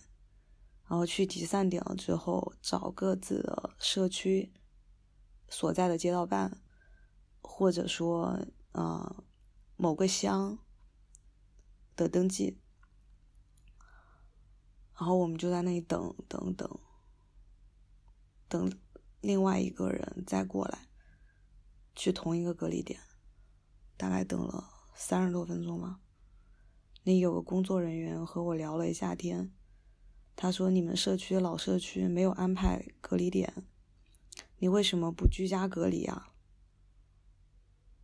然后我舍友拒绝我这个话题，又被提及。然后那个工作人员很同情我的遭遇，他也不知道到底是谁给了舍友或者说同社区的其他人这样的权利，就把我拒绝在社区之外，因为好像有些社区还是可以进去的，挺难的。而且他问我，在北京租房交多少钱？我说那套房子七千，每个月三千五，我已经交了半年了。然后他说，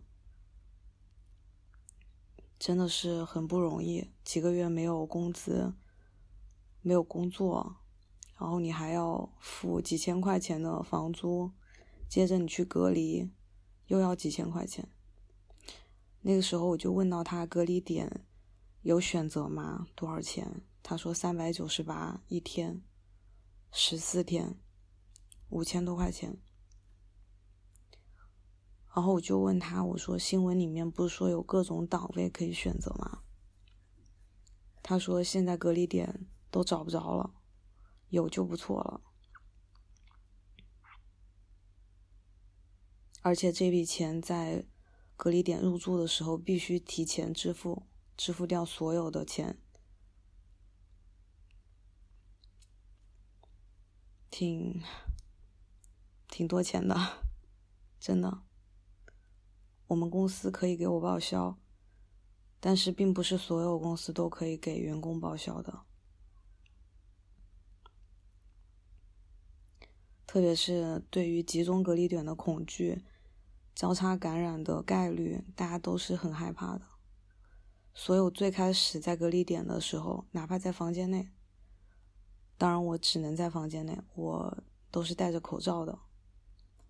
每天三餐到饭点的时候，会有人来敲门。早上八点、中午十二点、晚上六点，而且敲完门之后，你不能立即开门，你要等他们走了才能开，因为他们也怕。我们传染给他们。每个房间门口有一个椅子，真的就和牢狱差不多吧。对，而且他们把厕所通风的那个口给封住了，也没有办法换气。有一台空调，挂式的那种空调可以用，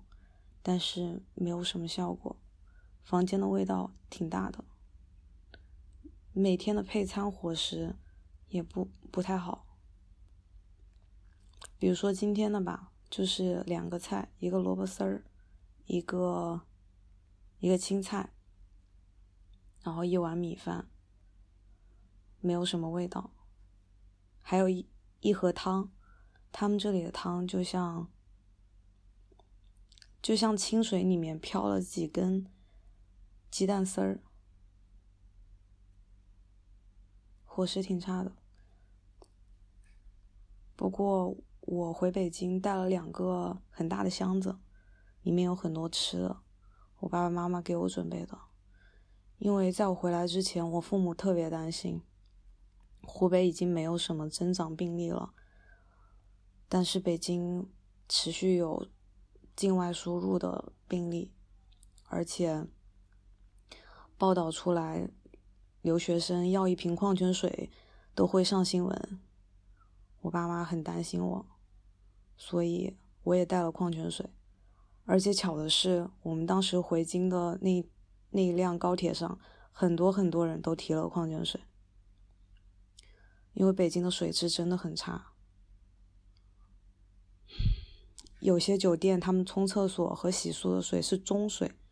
那种水是不能喝的，据我所知，嗯。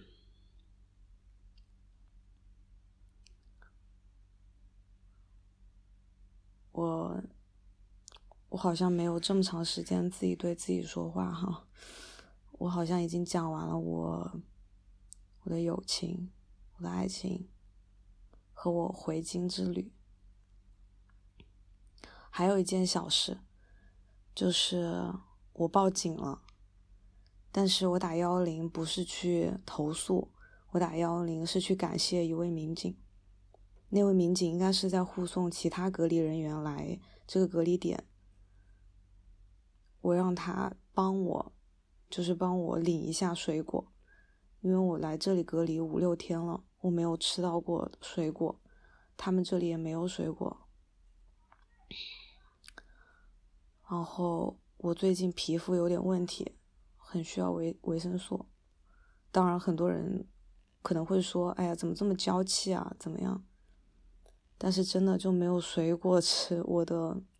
我嘴也起皮了，我手上长了很多倒茧，就是很难受，真的很难受。所以我就请人帮忙，我给他们这个隔离点的经理打了电话，经理让我给前台打电话，前台拒绝了，说不给我取，然后前台又要我给社区打电话。说让你们社区来取，而且他还说到一条规定，说酒店人员不可以离开酒店。然后，但是其实没有离开酒店，就是在门房这个区域全是酒店。他们也拒绝了我，然后我就给社区打电话了。社区说：“你再给经理打一个电话，告诉他们，如果不行的话，你就向有关部门反映情况。”我还没有打，那个时候我就看到警车来了，我就扒在窗户上，我整个人都扒在一个比我人还高的窗户上，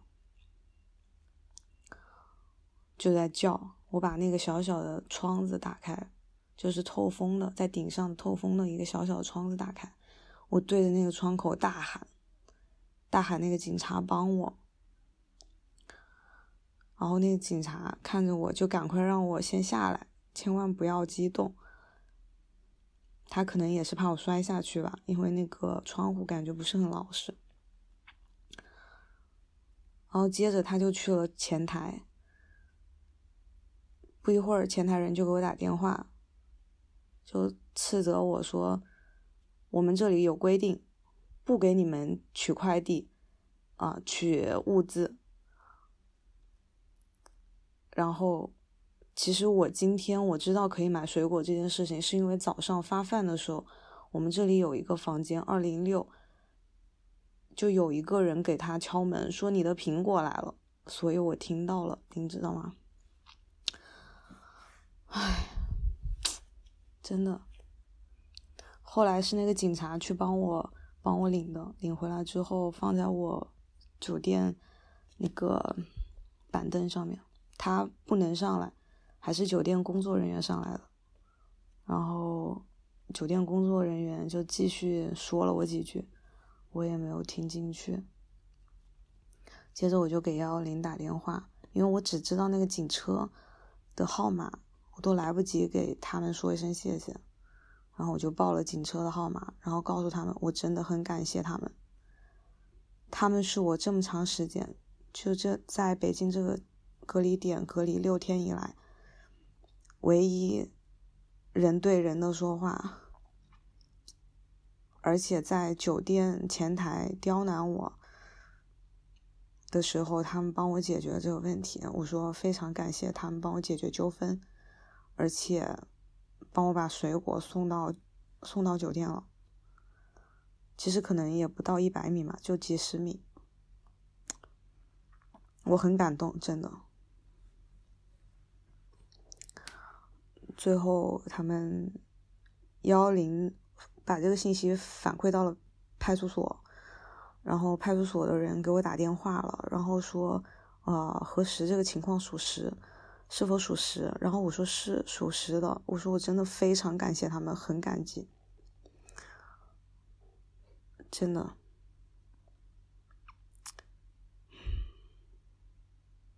就突然一下感觉在。在这个地方无依无靠，真的，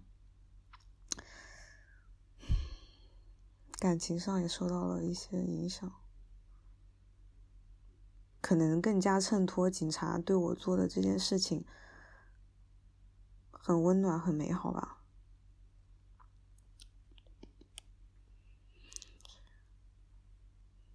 这就是我来北京隔离的一些事情。好，欢迎回来。嗯，这段录音前面还是有点沉重的。嗯，对，就是友情和爱情好像都受到了考验的感觉，嗯，对吧？但是后面，哎，这个真的，对，后面那个民警的故事还是让人感到挺温暖的吧？嗯。然后呢，呃，这个录录音的我们听众在这里面自我调侃嘛，说好像。嗯，友友谊和爱情的小船都翻了，嗯，然后现在感觉就像在自由泳那样。其实我们觉得自由泳其实也挺好的，对吧？我觉得有有这样子的室友，有这样子的男朋友，还不如不要呢，对吧？嗯，是吧？就是，嗯，哼。虽然我们好像没有听到关于她男友具体的吐槽，但是我们就这样子帮腔。好，好吧。然后她的那些东西，我就有些东西我就不想谈了。嗯，比如说一些订票系统的崩溃啊，还有呃湖北人受到歧视的问题啊，还有集中隔离点收费的问题啊等等，这个我就不想谈了。嗯，然后我跟大家 update 一下，他最后不是讲到，呃，他向民警求助嘛，嗯，然后呃民警给他把水果送到了他的。呃，房间，嗯，然后他后来又打电话打幺幺零去感谢了那个民警，嗯，其实后面还有一个故事，呃，他后来发给我的，他没有在录音里面说出来，嗯，就是说，呃，自从他做了这件事情之后，后来这个呃酒店每天中午就会在他们的那个餐食里面加上一份水果，苹果啊、橙子啊什么之类的，嗯，所以他这个呼吁还是。起到了效，起到作作用，对吧？对的，他帮助到了所有人，嗯，也是非常不错的，嗯嗯。呃，我觉得这个我也没有什么特别要讲，大家就听一下就可以了。嗯嗯，对，这个也是我非常喜欢的一个故事，就是就像我刚才说的，是一个人或者一个故事它所具有的复杂性嘛。就是说，虽然这是一个呃呃非常。大家不愿意接受的一个行一一件事情吧，比如说你你被迫由于室友的不同意或者不配合，你必须要去一个那种隔离点去隔离。但是同时他也收获到了，比如说体会到了人和人之间的那种善意或者是温情吧，嗯就是这个他接受到了这个民警的这个帮助嘛，所以我就是觉得是一个很好的一个故事，然后也是一段非常珍贵的一个对口述的记录，是不是？是的嗯，是的，因为他录这录这两段录音的时候，应该就是在隔离点的时候录的。啊，对的，你们如果听到第一段还是第二段，对对对他就会说说啊，有人来给我送那个饭了嘛，他他还录进去了，所以说，嗯，非常非非常真实。非常真实，非常珍贵，也非常感谢这位可爱的朋友。对，预祝未来一切顺利，嗯是吧？嗯。然后下面这位听友呢，他说他是来自西方某个国家，嗯哦，下面我们就要进入，大家哦是基本上是要聊自己的感想和反思，而不是说分享具体的故事了。对对对，啊，是的。下面这位是来自西方某个国家的一个留学生我我不知道是留学生还是他现在已经工作了，反正他嗯说他在这边生活了嗯三年，嗯然后他的一些反思吧。嗯那我们先来听一下。嗯 Hello，两位主播好，很高兴参加这个活动。嗯，我算是不丧的一名忠实听众，从第一期到最新一期，可谓是每期必听，集集不落。嗯，也感谢不丧陪伴我度过了很多个夜晚和白日。嗯，简单进行一下自我介绍，就我目前是一个海外留学生。已经定居某西方国家三年之久。对于疫情期间最大的感受，可能不是来源于嗯外在的嗯病毒的冲击，更多的是来源于三观的一个碰撞吧。嗯，可以说我一直是自由民主的 “quote in quote” 的拥趸者，但是呢。通过这次疫情，让我对所谓的自由民主多了一点思考和很多的想法。嗯，举个简单的例子来说，就我们对这个民主的定义是否在西方的语境下存在一定的双标？比如说，呃，我自己最大的明显的感受就是口罩事件。嗯，我目前所在的这个国家，直到现在，政府依然建议民众不需要佩戴口罩。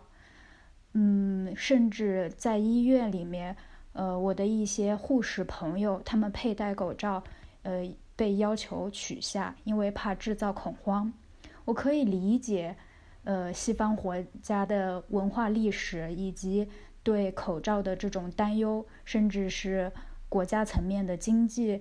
呃，或者是资源方面的匮乏，也导致口罩没有办法满足所有国民的需求。可问题在于，为什么亚洲人戴上口罩就有可能被骂，甚至遭到被打的一种报复？西方有很多的民主自由。你可以选择做自己一切想做的事情，只要不伤害别人。但为什么一个简简单单的戴口罩，只是因为其不符合西方的文化，我们就没有了戴口罩的自由？或者说，我们戴了口罩，就不算在民主的一个统筹范围内了？这是我一直都很不理解的一件事。可以说，嗯，我在疫情高发的那段时间内，甚至是不敢戴口罩的，哪怕我有口罩，就是因为，与其被骂被打，我宁可被病。嗯，另外一方面就是想讨论一下，呃，看到的英美澳啊这国家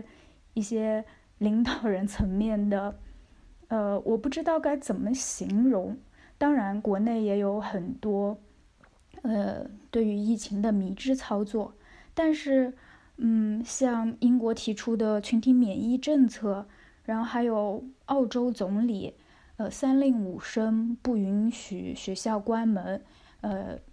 希望家长们把孩子都送去学校。可是澳洲总理本人却早在疫情爆发的前两周就已经把自己的两个女儿接回了家里，不让他们去上学了。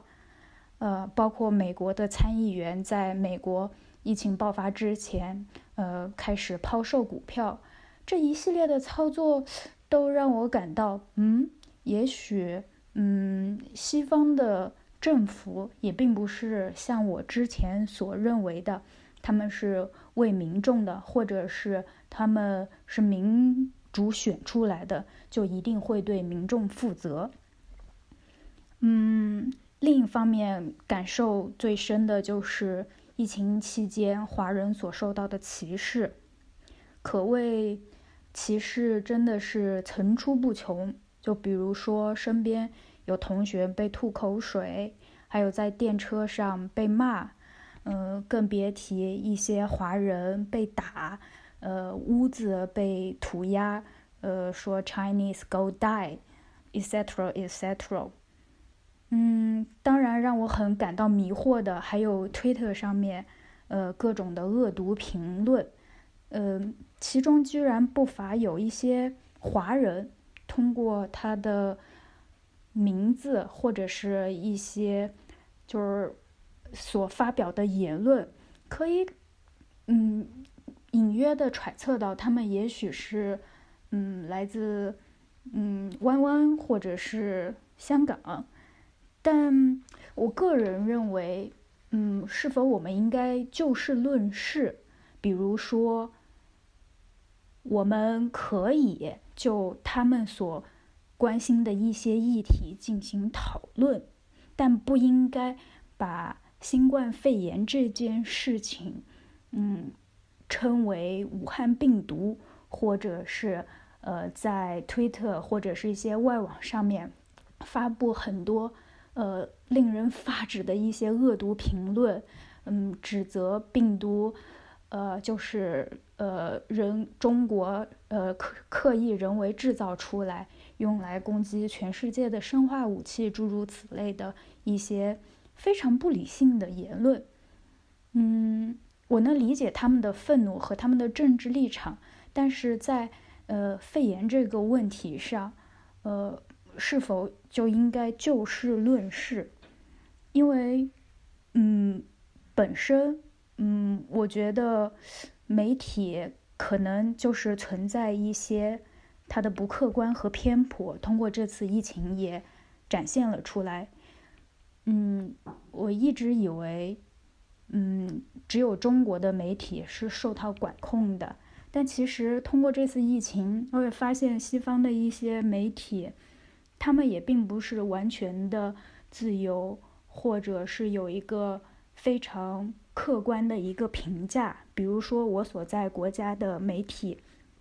经常会推送一些关于中国的负面消息，呃。从来不报道中国的一些成就，甚至中国的一些芝麻大的小事儿，都可以用一个推送，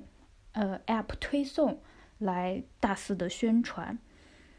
嗯，我认为媒体，呃，有其责任去批判，或者是对一些不公正的事情指出来，呃，或者是批评，但是不应该重伤。贬低，甚至侮辱，嗯，同时在这种已经有一定客观前提，嗯的事实方面，是否去应该去尊重他，而不是嗯妄加自己的揣测，然后发布一些呃耸人听闻的信息。Anyway。呃，主要的 point 还是在于，就是我承认中国还有很多的不足，比如说言论自由啊、文化审查啊，还有一言堂啊等等等等。嗯，这也是我出国的主要原因。但是，嗯，我们也需要认识到，无论身在何方，或者是我们以后会。拥有什么样的国籍，可能我们终将与中国与中辱与共。因为我们永远是黑眼睛、黄皮肤的亚洲人，我们没有办法去消除这些生理特征。在这次疫情体现的非常明显，就是不管你是中国人，还是泰国人，亦或是一些嗯香港地区的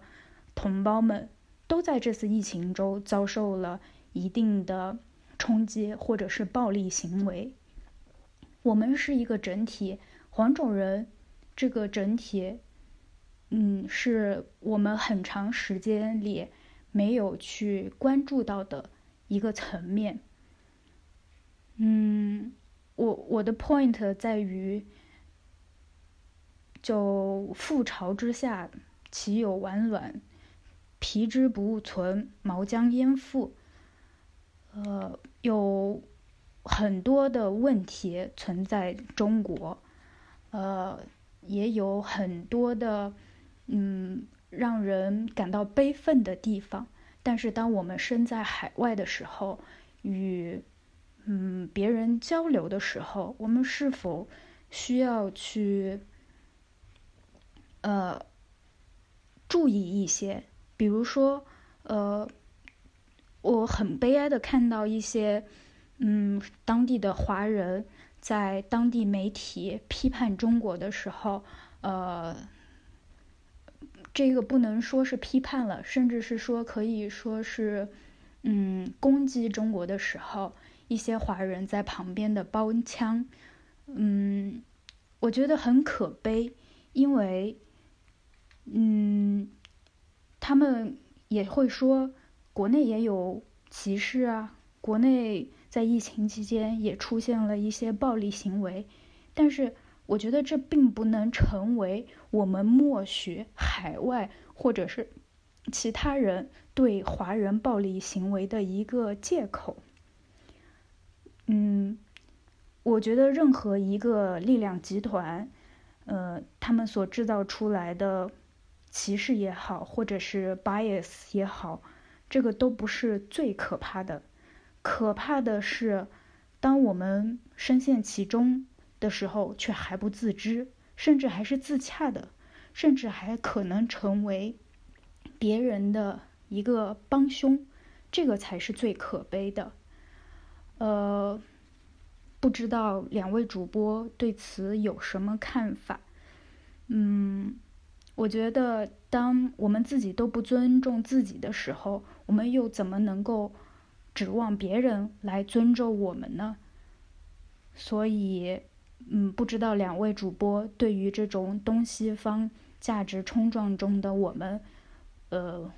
有什么样的理？这边稍微说明一下，这位听友发来的录音就是这样结束的，呃，有点突然，我们并没有就是进行任何剪辑，对，他原来就是这样子的，呃，好。欢迎回来。呃，首先非常感谢这位听友这么喜欢我们的节目，对吧？从头听到尾。但是呢，你的这个、你的这个发言，或者说你的这个、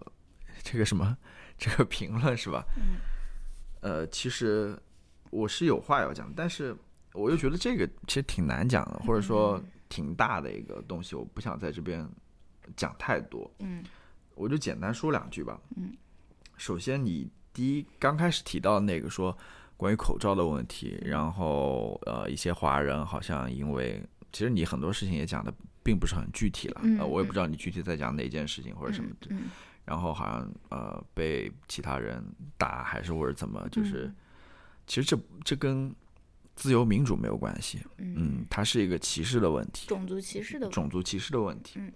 然后关于口罩这个问题啊，我其实自己也有一个。一个一个感受，嗯，或者说一个故事，就我不知道你记不记得当时大概三月份的四月份的时候，我也不记得了。嗯，然后有一次我们去那个 Costco 的时候，我们第一次戴口罩的时候，啊，我当时也挺犹豫的，说实话。嗯，啊，我下车之后，我发现，哎，大家都没戴口罩。嗯，啊，大家都是 叫什么？自由呼吸。自由呼吸在那边。说实话，当时我是心里有点。有点矛盾的，有一点矛盾。一方面，我想戴这个口罩，其实戴口罩真的，我当时我自己觉得好像自己是身体有点怪怪的啊，就是好像这个喉咙有点发痒，或者说什么之类的。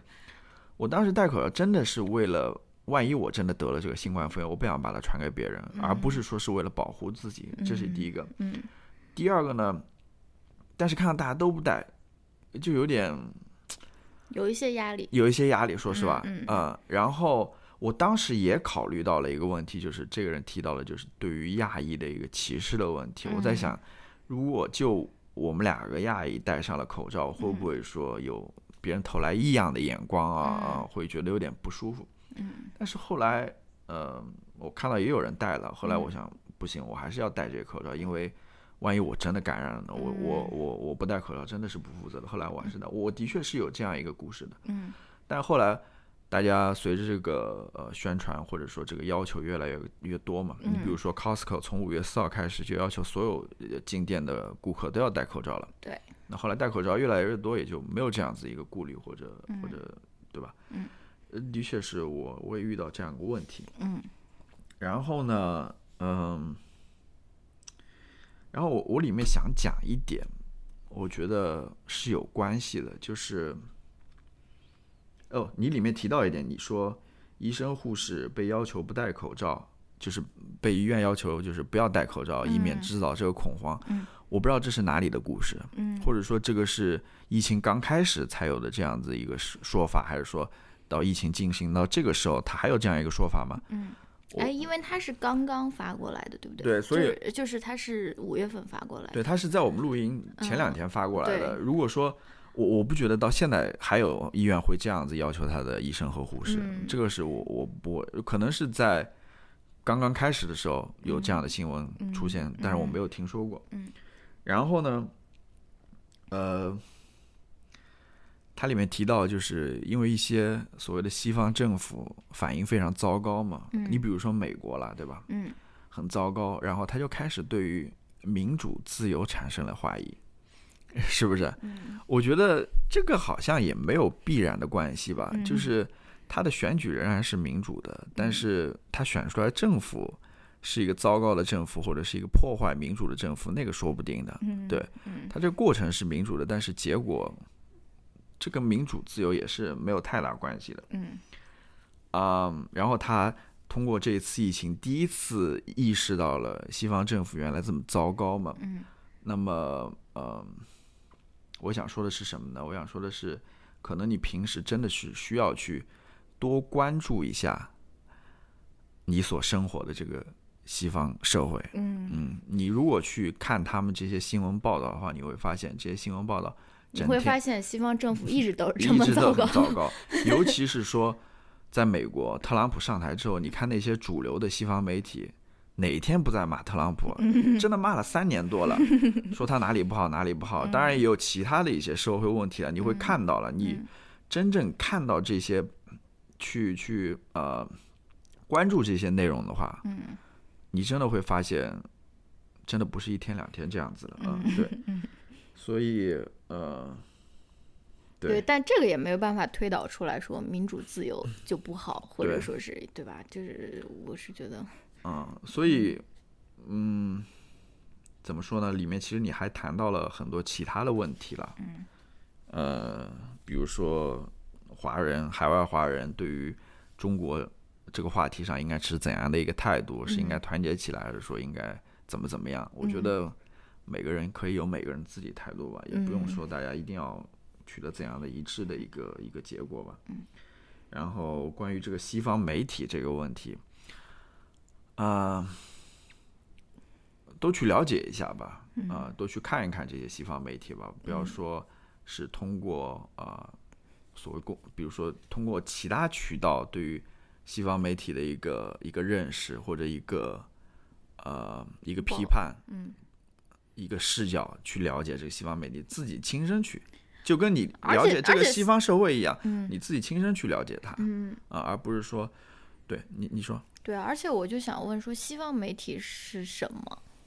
就是它不是一个媒体啊。对对对，它里面就比如说很多很复杂的，就比如说美国，你甚至不是有西方媒体的一个分支，美国媒体，它里面它的包含的各种的倾向，各种的。呃，言论或者是那种对有严谨的，有不严谨的，有那种小有小报性质，有那有那种宣传阴谋论的等等的，对对对，有糟糕的，非常多，很复杂。有它里面也有那种偏中立的，然后政治立场上偏右的、偏左的等等。它其实是很呃，就跟很多你你提里面提到很多问题啊，就不要以一种是非黑白这样态度来看待，就是你要嗯多看一看吧。它里面其实很复杂的。嗯。呃，很多问题也不是说能够像你那样用一两句话就能把它说清楚或者总结出来的，它是一个很复杂的一个问题。我是我是我是这么理解的。对，因因为我是觉得，就像我刚刚刚刚说的一样，西方不光是西方媒体，或者甚至是美国，它都不是一块铁板，对不对？它美国，你你说美国对于疫情的这个呃控制的这个措施，它不光是每个州不同，它甚至是每个。是每个 county 每个市下的每个 county 其实都都是不一样的，对吧？你说啊，美国怎么怎么样？其实这是一个非常非常泛化的一个一个形容吧，或者说一种说辞，对不对？是，而且啊，然后你好像也说了什么海外华人怎么怎么样，怎么怎么样？我我觉得也是有同样的这个呃，我是有同样的这个想法，就是说不要把呃，就试图去了解。不管不管是西方媒体，或者是美国，或者是澳大利亚，或者说是英国，就不不要把它看成一个一一就是一个东西，它里面是有很多很多不同的这个变化的。而且我知道，因为我也刷微博嘛，对不对？就是微博热搜上面那些对西方媒体或者说是美国对抗疫的这个呃失败或者说是措施的这个不利，它很多时候就是选取其中最。最偏激的或者最偏激的言论，然后就然后放到热搜上面，就变成了西方媒体怎么怎么样，美国怎么怎么样。当然，我我我我不是说在为美国洗白或者说什么，他们当然有很多事情是做的不好的，但是我也觉得不要以这样一个过度简单化的一个视角去看待任何事情，对不对？西方媒体它并不是一家媒体，对不对？它成千上万个媒体，你你它它的政治光谱。这整个光谱都有，对不对？就是，而而嗯，对我还是那句话，就自己亲身去多看一看，多了解一下，多不要通过有些那种二手渠道去了解这些事情，是很多时候是不准确的，甚至是他有那个呃阴谋或者目的在里面的去，因为呃这个媒体的报道很多时候呃虽然。说的是同一件事，但里面比如说断章取义啊，或者很多这种成分在里面，出来的效果就完全不一样。我觉得大家还是多去思考一下吧。对，嗯，而且我们在平时看报道的时候，我觉得就像乔老师说的，你要知道，它有有很多报纸，就每个报纸它都是有那种 opinion 的那种板那板块的 opinion 板块，就是他会专门请人去发表他们对这件事情的看法。所以 opinion 的板块它是不是代表这个？呃，比如说这个报纸或者这个报社的立场，他只是请不同的人啊去发表他们对这件事情的看法嘛，对吧？所以 opinion 的板块比起他们真正的那种长篇报道 reporting 的板块，确实是会有很多更加激烈的那种呃言辞或者说是那种观点嘛。但是很多时候，因为我们不知道这些信息，我们我我们嗯不了解他的这样的东西，比如说我们就会把 opinion。比如说放到微博上面，就是就就就是会说啊，有人有这种什么非常极端的这种 opinion，对对吧？我我给大家举一个例子，就是非常呃最近非常 就是非常明显的一个例子吧，就是呃像美国这些选举的时候，像这些报纸它都会 endorse，就是会呃怎么说？怎么说？背书背书？对，会会给某一个呃选呃参选人员或者选举人。他给他背书。嗯，当时那个呃民主，美国民主党大选的时候，啊，对，美国民主党总统大选的时候，就是各地的报纸不要都出来给要要提名他们所认为或者认可的那些民主党候选人嘛。你像当时所有这些媒体，他们呃去来出来背书的时候，嗯，他们不是说我们报纸背书，整个报纸不是不是，他们是他们报纸旗下那个 opinion 板块。他们背书，哦。只能代表他们的嗯。那个 opinion 下面那些专栏作家他们的那些观点，它是嗯。跟他们跟整个报纸的那个是不一样的，是分开的。嗯。这这就很清楚嘛，他们是要分清楚的嘛，就是说 opinion 只 opinion，但是报道它还是独立的、客观的、中立的，嗯。跟这个是没有关系的。当然你要说到报道的话，其实报道里面也有 opinion，对，它除了一般都是有事实的报道，嗯。它也有 opinion，但 opinion 不绝对不是这个写这个报道的记记者写的，嗯。他都是会去征求这一方面的专家，嗯。去从他们口中说出他们的一些、一些观点，对于这个事情的看法，嗯。然后他们会把这些专家的一些所相应的供职单位啊什么都都列出来，然后以便你去去查找或者去考证，嗯。说这些供职单位他们都是呃怎样的一个舆论的倾向，怎样嗯。处于那个呃 ideology 那个意识形态当中，当时是左还是右，或者是嗯。他们跟谁谁谁谁都是有关系的，或者什么之类这个完全是由作者去去去做评判或者做那个，就是嗯。这个是新闻报道当中，我觉得你只要去看过这些所谓西方媒体的新闻报道，你就嗯。能够看出来里面事实和呃言论是个人个人意见是区分开来的。对，还有一个是我想说的，也也在我们的那个呃 Telegram 那个群里面，还是我不知道微信群里面有没有聊过，就是大家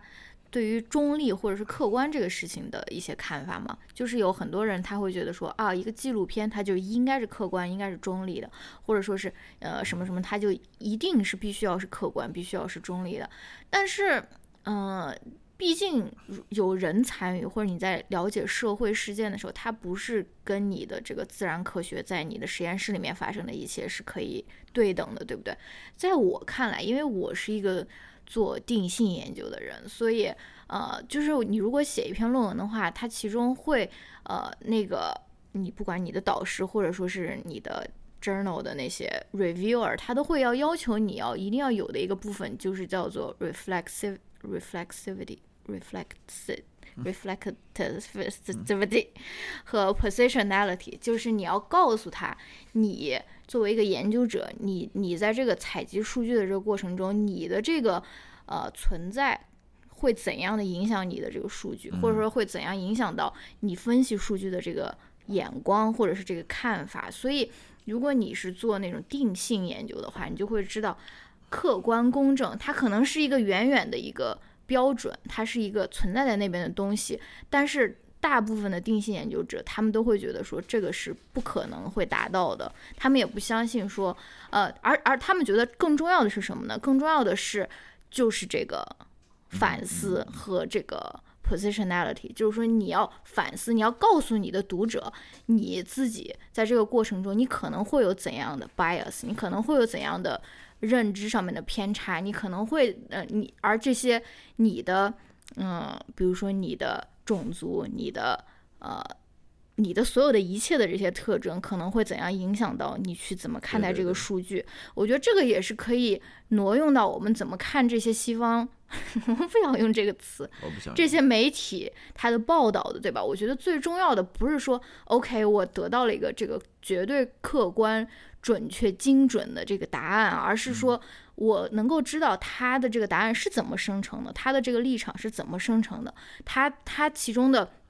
比如说报道的人也好，或者说是他咨询 opinion 的人也好，他们的这些立场怎样左右着他们的观点嘛？其实这个才是最有有意思的，呃，这个部分嘛，对不对？对，嗯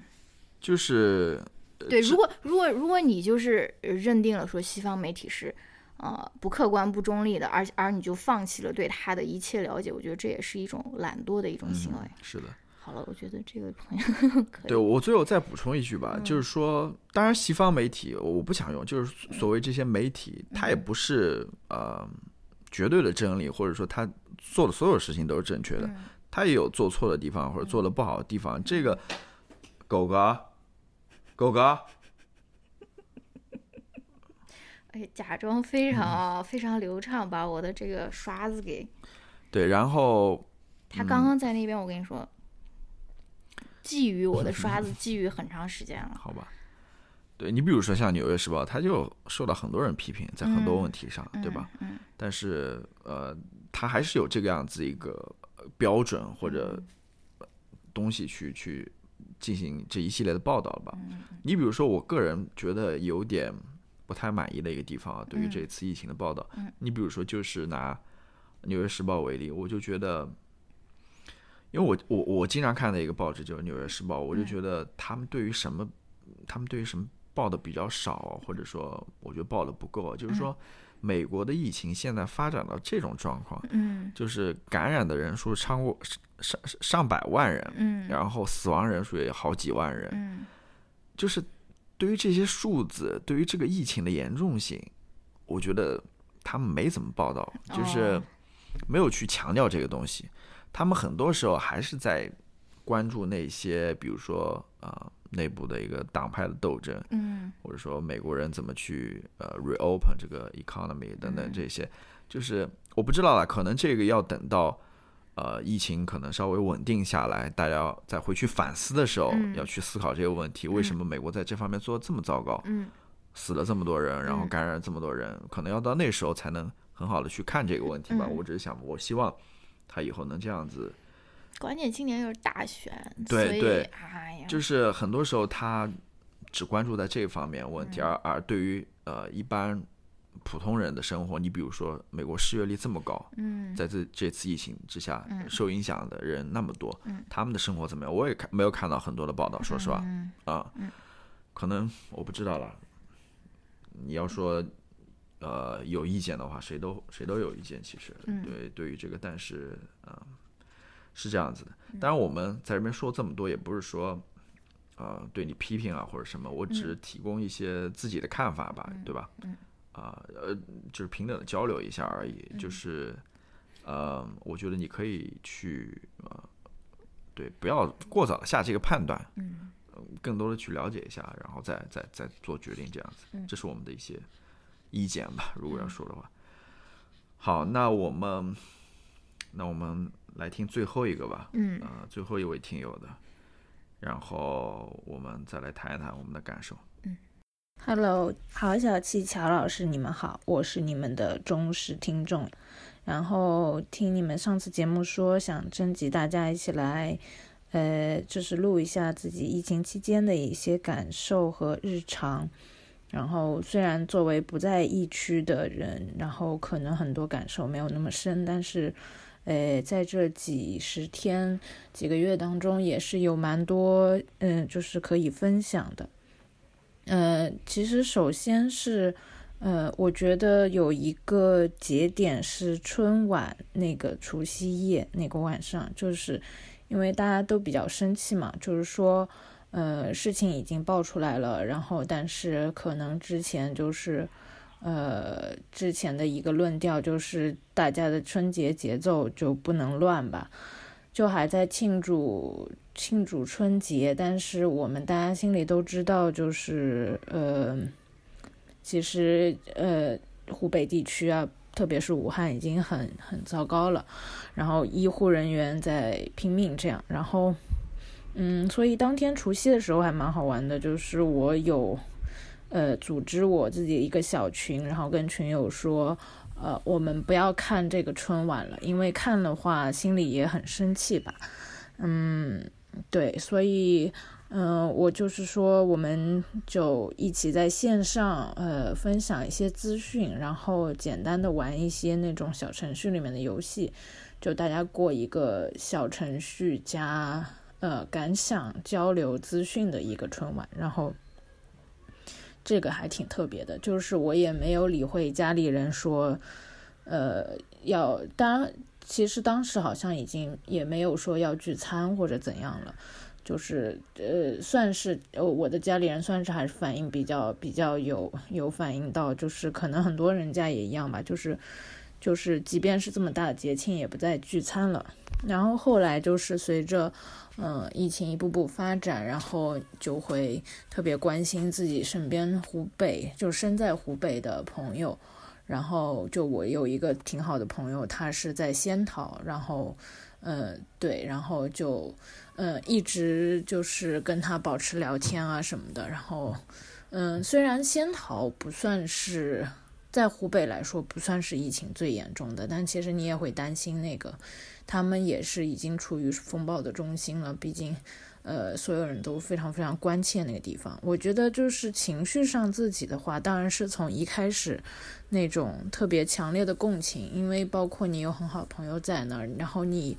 呃，可能我这个人整体也是一直特别关注这些呃社会上的事情啊，然后各种呃比较不公或者说嗯比较嗯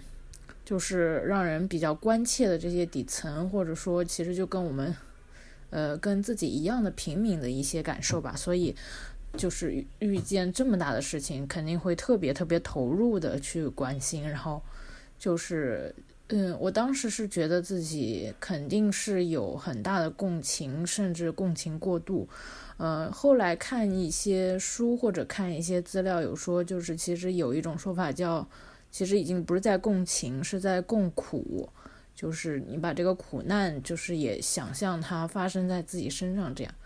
但是我一直都觉得，其实这种能力从来不是一件坏事，甚至我觉得，嗯，到今天也觉得，就是我们所有人如果，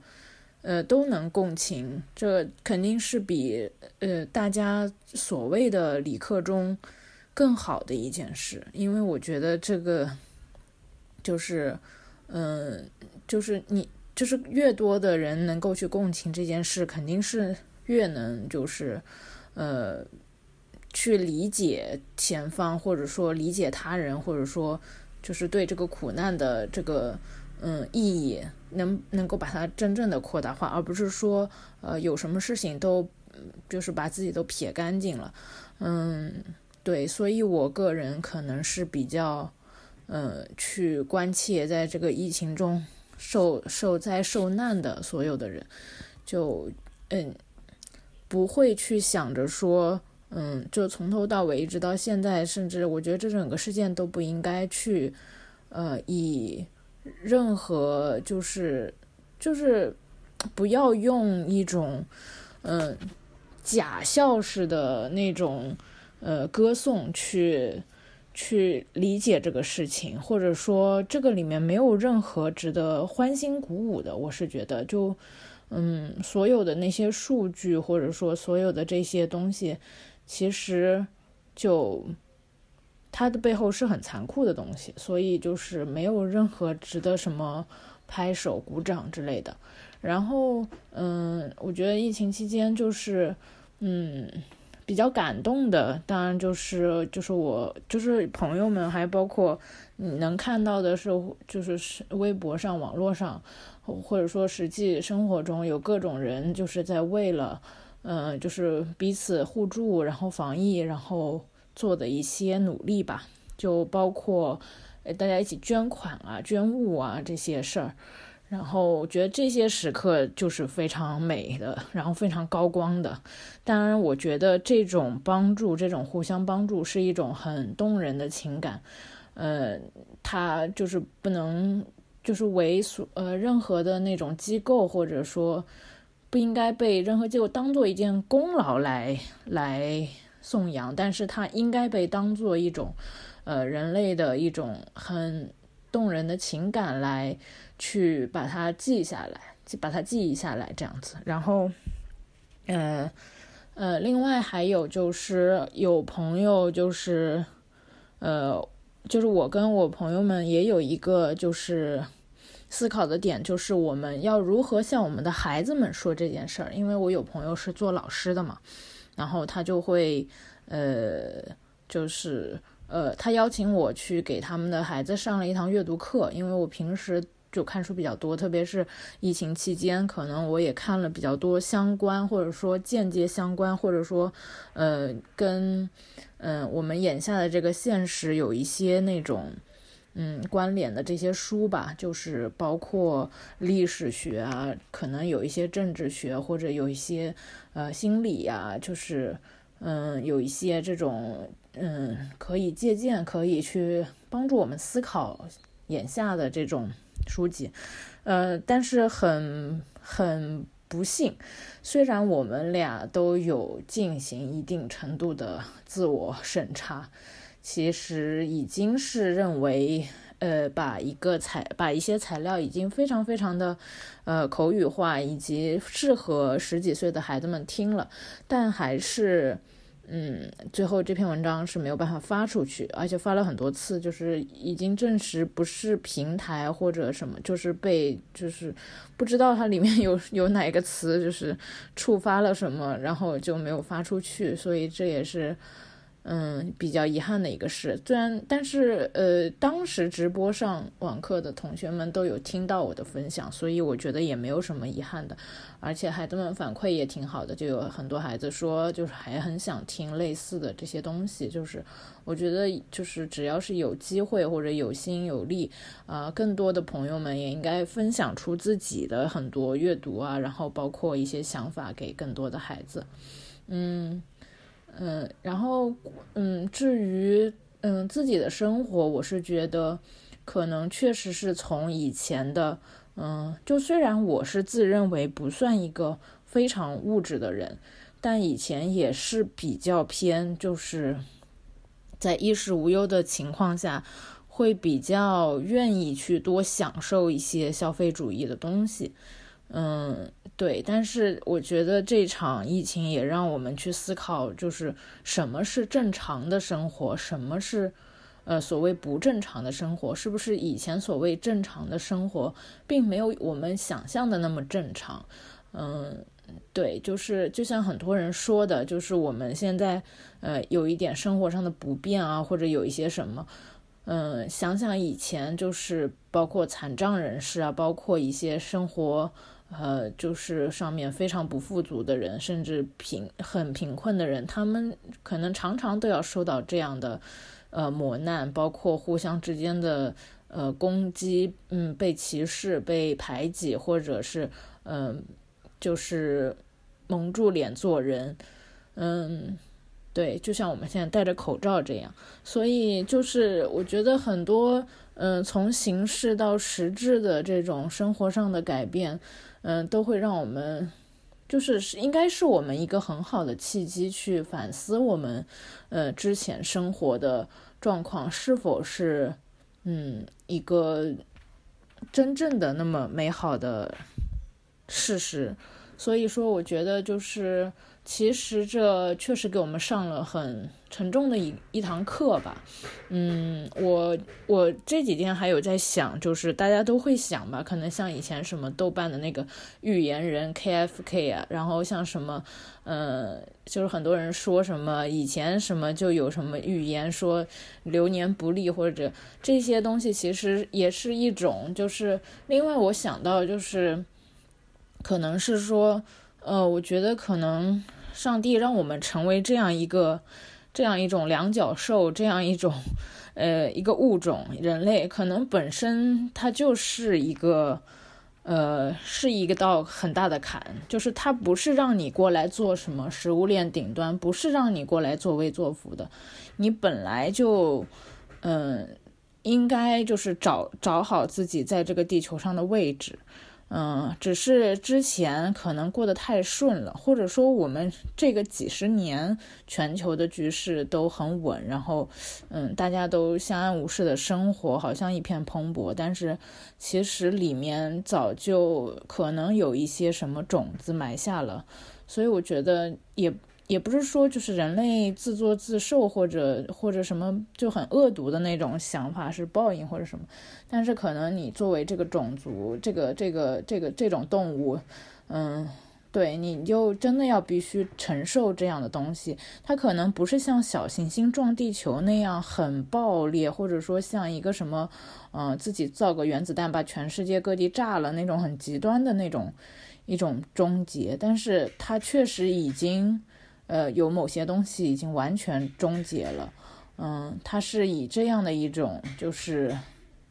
病毒，或者以一种就是很细小，你根本看不到它，但是它已经润物无声的，就是呃提醒你了。然后，所以我觉得就是，嗯，这整个几十天，就是很多人觉得很难熬，然后像，嗯，像那个一场。怎么说呢？就是过了几十年，或者说，嗯，我们接接下来还是不要继续熬下去？其实目前也也没有一个定数，就是，嗯，所以说我觉得，嗯，我觉得我们还是应该继续，就是把自己心里面那部分，嗯，就是比较好的那一面拿出来，然后尽量的做好自己，关照好周周围身边的人吧，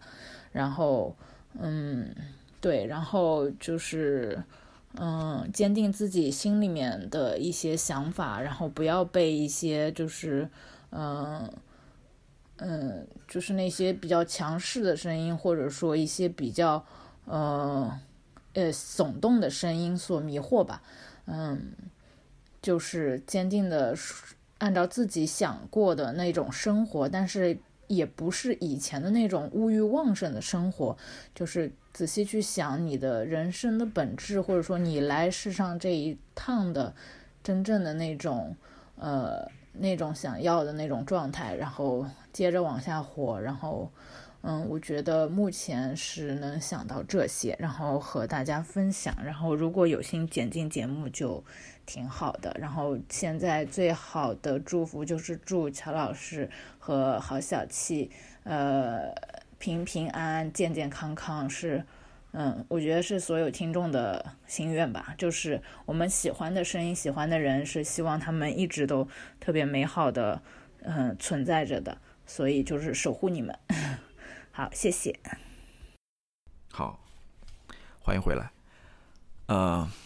这位听友给我们总结了很多了。嗯，我其中印象比较深的几个是。一个是他们，就是他选择去给小朋友去讲这个疫情的故事，嗯，我我觉得是很很好的，很不错，也很重要的，就跟呼应了我刚开始的那一段嘛，就是说如何给我们下一代去讲述这段历史，嗯，但首先是你要必须把这段历史给记录下来，嗯，对吧？要准确的把它记录下来，嗯，呃，对，然后它里面也说到，其实小朋友对这个也挺感兴趣的，他们也想去了解怎么样怎么样，嗯，的确是这样子。嗯，我觉得是要有人去做这些事情的，嗯，去记录这些历史，尤其是说呃，专门做这行的人，你比如说你是一个文字工作者，嗯，你是一个影像工作者，对吧？嗯，你是一个像我们声音工作者是吧？我们也在以我们的呃自己独特的一种方式或者呃什么。你自己开的，你自己开的，不是不是不是不是，你自己一己之力吧，嗯，去去稍微做一些贡献吧，嗯。然后呢，嗯，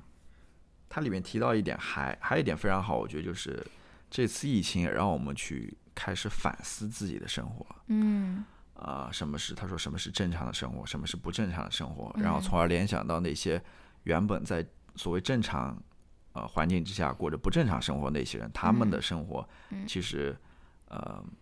产生了一些共情嘛，嗯，那些嗯。是呃残障人士啊，或者说贫困的人群，或者说嗯。那些对吧？被被遮面的人，嗯。等等，我觉得这一点也是很好的。哎，但是这个呢，你说回去，我我觉得就是我就不点名这个是谁说的了。嗯，但是我身边也有人就在那边会发表这些言论，就说啊，你看看，还好我们是有钱的，还好我们是这个幸运的，还好我们就是衣食无忧或者说什么。你看看那些穷人，他或者说是他们，他们就是，我就我是觉得他不是一种共情的态度，而是一种说。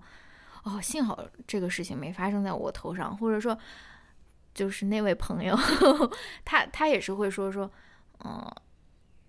你就是要自己努力，或者说是什么，你自己不够努力，或者说什么。我觉得，你当然当然，给我们投稿的这位朋友的这样子的这个经历，肯定也是有人，但是我也不觉得说这个疫情会，就是说很大范围内的让大家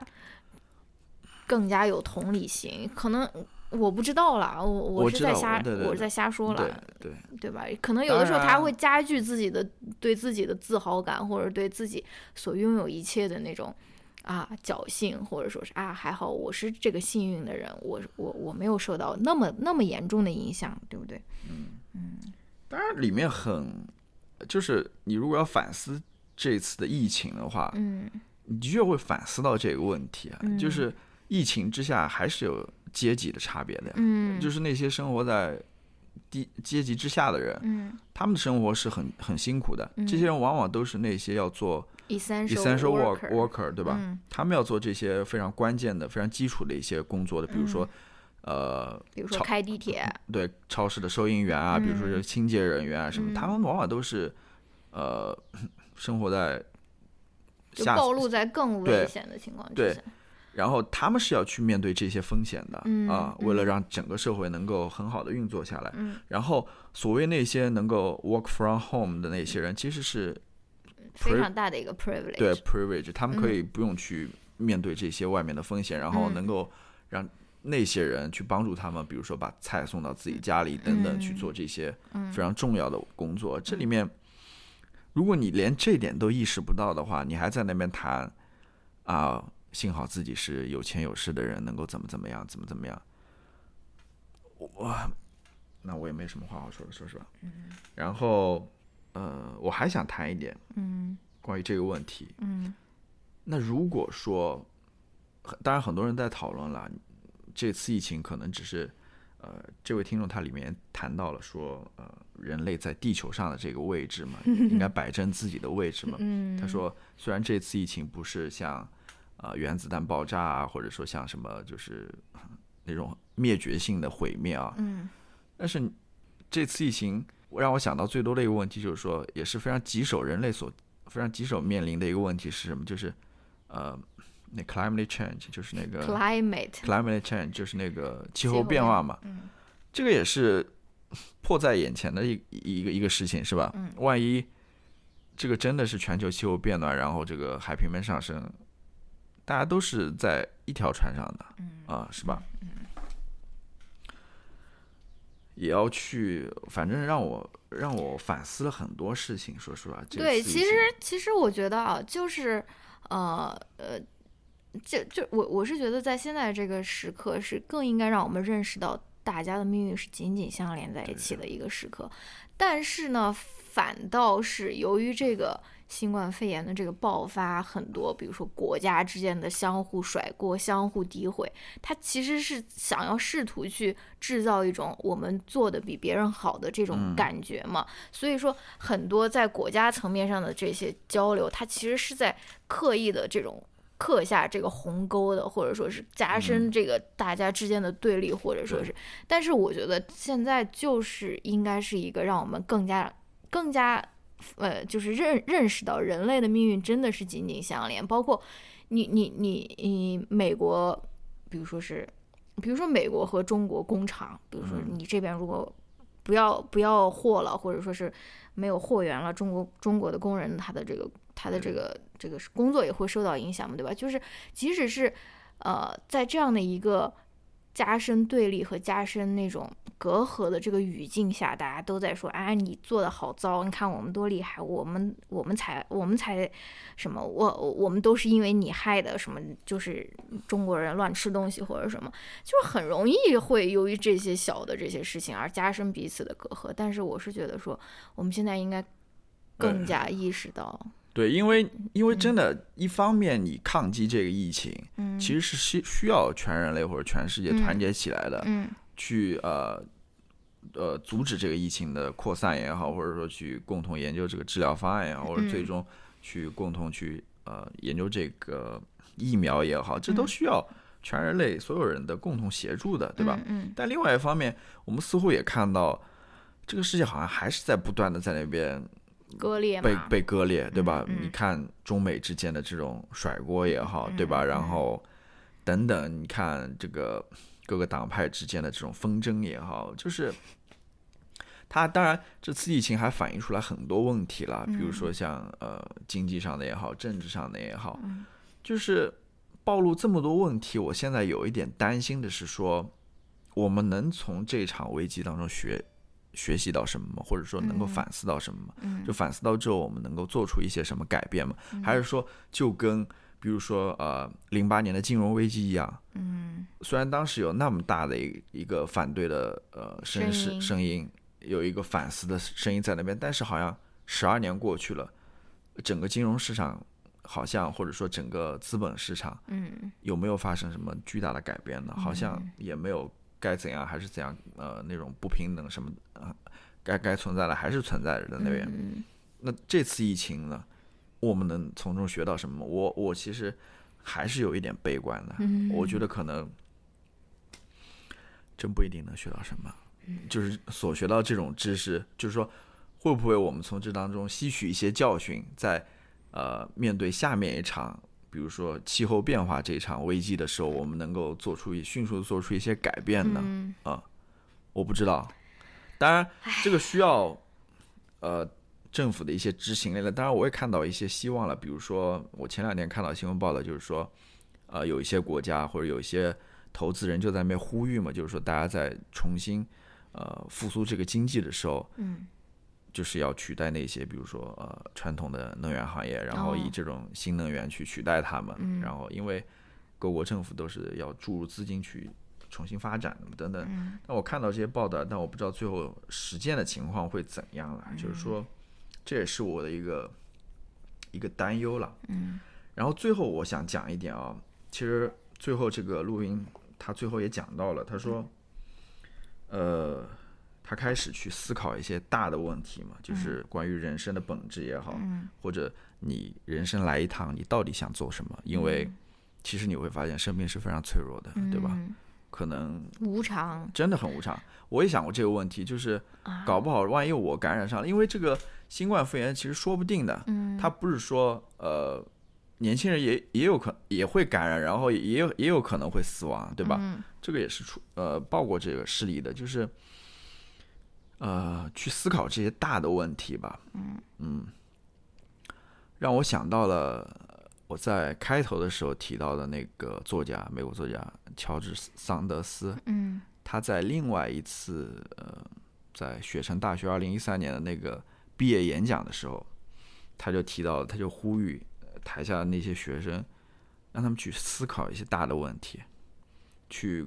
对自己的灵魂进行一些探索，对吧？而不仅仅是说，就是不要把自己矮化了或者窄化了，嗯，不要让自己变得非常非常小的那种感觉，就是你只是说小气吗？不是小气，就是仅仅呃 着不盯是，我只是 Q 一下我的名字。着眼于眼下的一些利益也好，或者是呃成功或者失败、进取也好等等，嗯让你关注一些比较大的一些问题，比较长远的一些问题。嗯，其实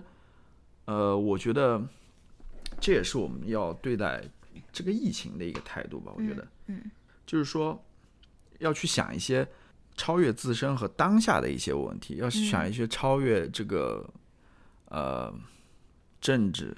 超越这个党派或者超越这个国家，嗯。去想一些呃人类共同的命运和未来的这些事情，嗯。去想一想到底为了这些我们应该去怎么做。嗯。然后，其实你会发现，人类的很多灾难或者危机都是源于与上面这一套想法相反的这样一种思维，就是人类中心主义的，哦嗯就是追逐当下的这样子一一套思维。嗯就是正因为人们太看重眼前眼眼下当下了，嗯他们不会想到未来会怎么样。比如说你这个呃气候问题，对吧？嗯只追逐当下的这些利益，嗯才会导致最终这种危机的产生，嗯你知道吗？就是说的很好最。后就是希望提提这样一个希望，我就去想一些大的问题，去想一些比较远的一些问题，去想一些呃超越个人或者自身的一些问题。你这样子一说，就让我的这个结尾显得非常的无力没有没有没有，你和那种局限了。你来说，你来说。我是想提醒大家，虽然说现在新冠肺炎期间，各个电商平台都在打折，但是我提醒大家要反思消费主义，不要在这边乱买，对吧？虽然大家都在打折，但是对啊消费主义，消费主义 说到底其实就是呃资本主义一环嘛。然后资本主义其实就是追逐当下这种利益的嘛，对吧？连上然后，我想说的是，这样追逐当下利益的这样一套思维方式，其实最终就是导致了像金融危机那样子的，那样子的危机嘛。嗯。就是但是，但是你你你要想，金融危机的后果也是那些中下层阶级的人来来来来背负这个现实，然后上上层阶级的人全身而退嘛，对不对？就是对这个就是啊，最终美国政府 bail out 那些大的银大的银啊行然后反而那些真正买了那个 mortgage 买了那些房嗯。贷人，他们都丢掉房子，丢掉自己的积蓄，然后，对吧？背负了这些负债等等，就是对这样子一个总结吧。我不知道好不好？嗯，好吧那这期节目就听到现在的朋友们，给你们鼓一个 抽奖，没 有没有，给你们鼓一个掌，给你们鼓一个掌真的。对，嗯，呃，好的，感谢。当然这也是一一个非常精彩的一期节目了。我不是说我们的这是说我们评跟我们没有，关系啊，我是说大家大分家的分大家享。分享这些故事啊、嗯然后，嗯，大家多多思考吧。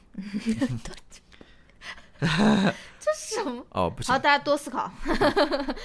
对，欢迎欢迎大家，对，如果有什么想法的话，可以跟我们联系吧。嗯嗯，好。好，那我们就最后我想讲一个故事，哎呦我的妈呀！我想讲一个故事，我我我在看创造营了，没有没有没有，我在我在那个一开始的时候没讲这个故事，你讲吧。但是我觉得这个故事非常好的一个故事，就是关于我们为什么要记录这个当下的这么这么一个原因吧。嗯同样是在那个我提到那个桑德斯他写给呃今年毕业的那些毕业生里面，他他提到了这个故事，就是当年呃俄罗斯诗人阿赫玛托娃。他在反正哪个期哪个时期吧，那种那种大清除的那种时期，嗯，然后他大清洗吗？大清洗、大清除大扫除。那个时期，反正哪个时期我具体忘掉了，嗯斯大林或者是什么。然后他儿子好像就被捕了，嗯然后他会跟其他的那些有着相同命运的那些俄罗斯妇女，嗯每天早上都会到那个监狱那边去，呃，去去询问消息嘛，就是他儿子到底怎么回事儿，然后啊、呃下一步应该怎么办，等等等等。嗯然后每天都会去，但是每天都得不到任何消息。嗯然后当时还是那种呃天寒地冻的状态，俄罗斯非常冷。然后呢，有一天，一个妇女就问阿赫玛托娃，就说：“你能把这些东西都写下来吗嗯？”然后阿赫玛托娃他想了一会儿，他说：“可以，我可以把它写下来。嗯”然后那个妇女就脸上就有一丝笑容从她脸上出现了。哦就是说，呃我就不说很多了吧，我就把嗯这个故事讲在这边。哇，精彩。我我把这个里面提到的一些文章什么，我都会放出来，然后大家嗯感兴趣的可以去看一下。嗯，好吧，那我们这期就到这边，拜拜。嗯好吧，再见。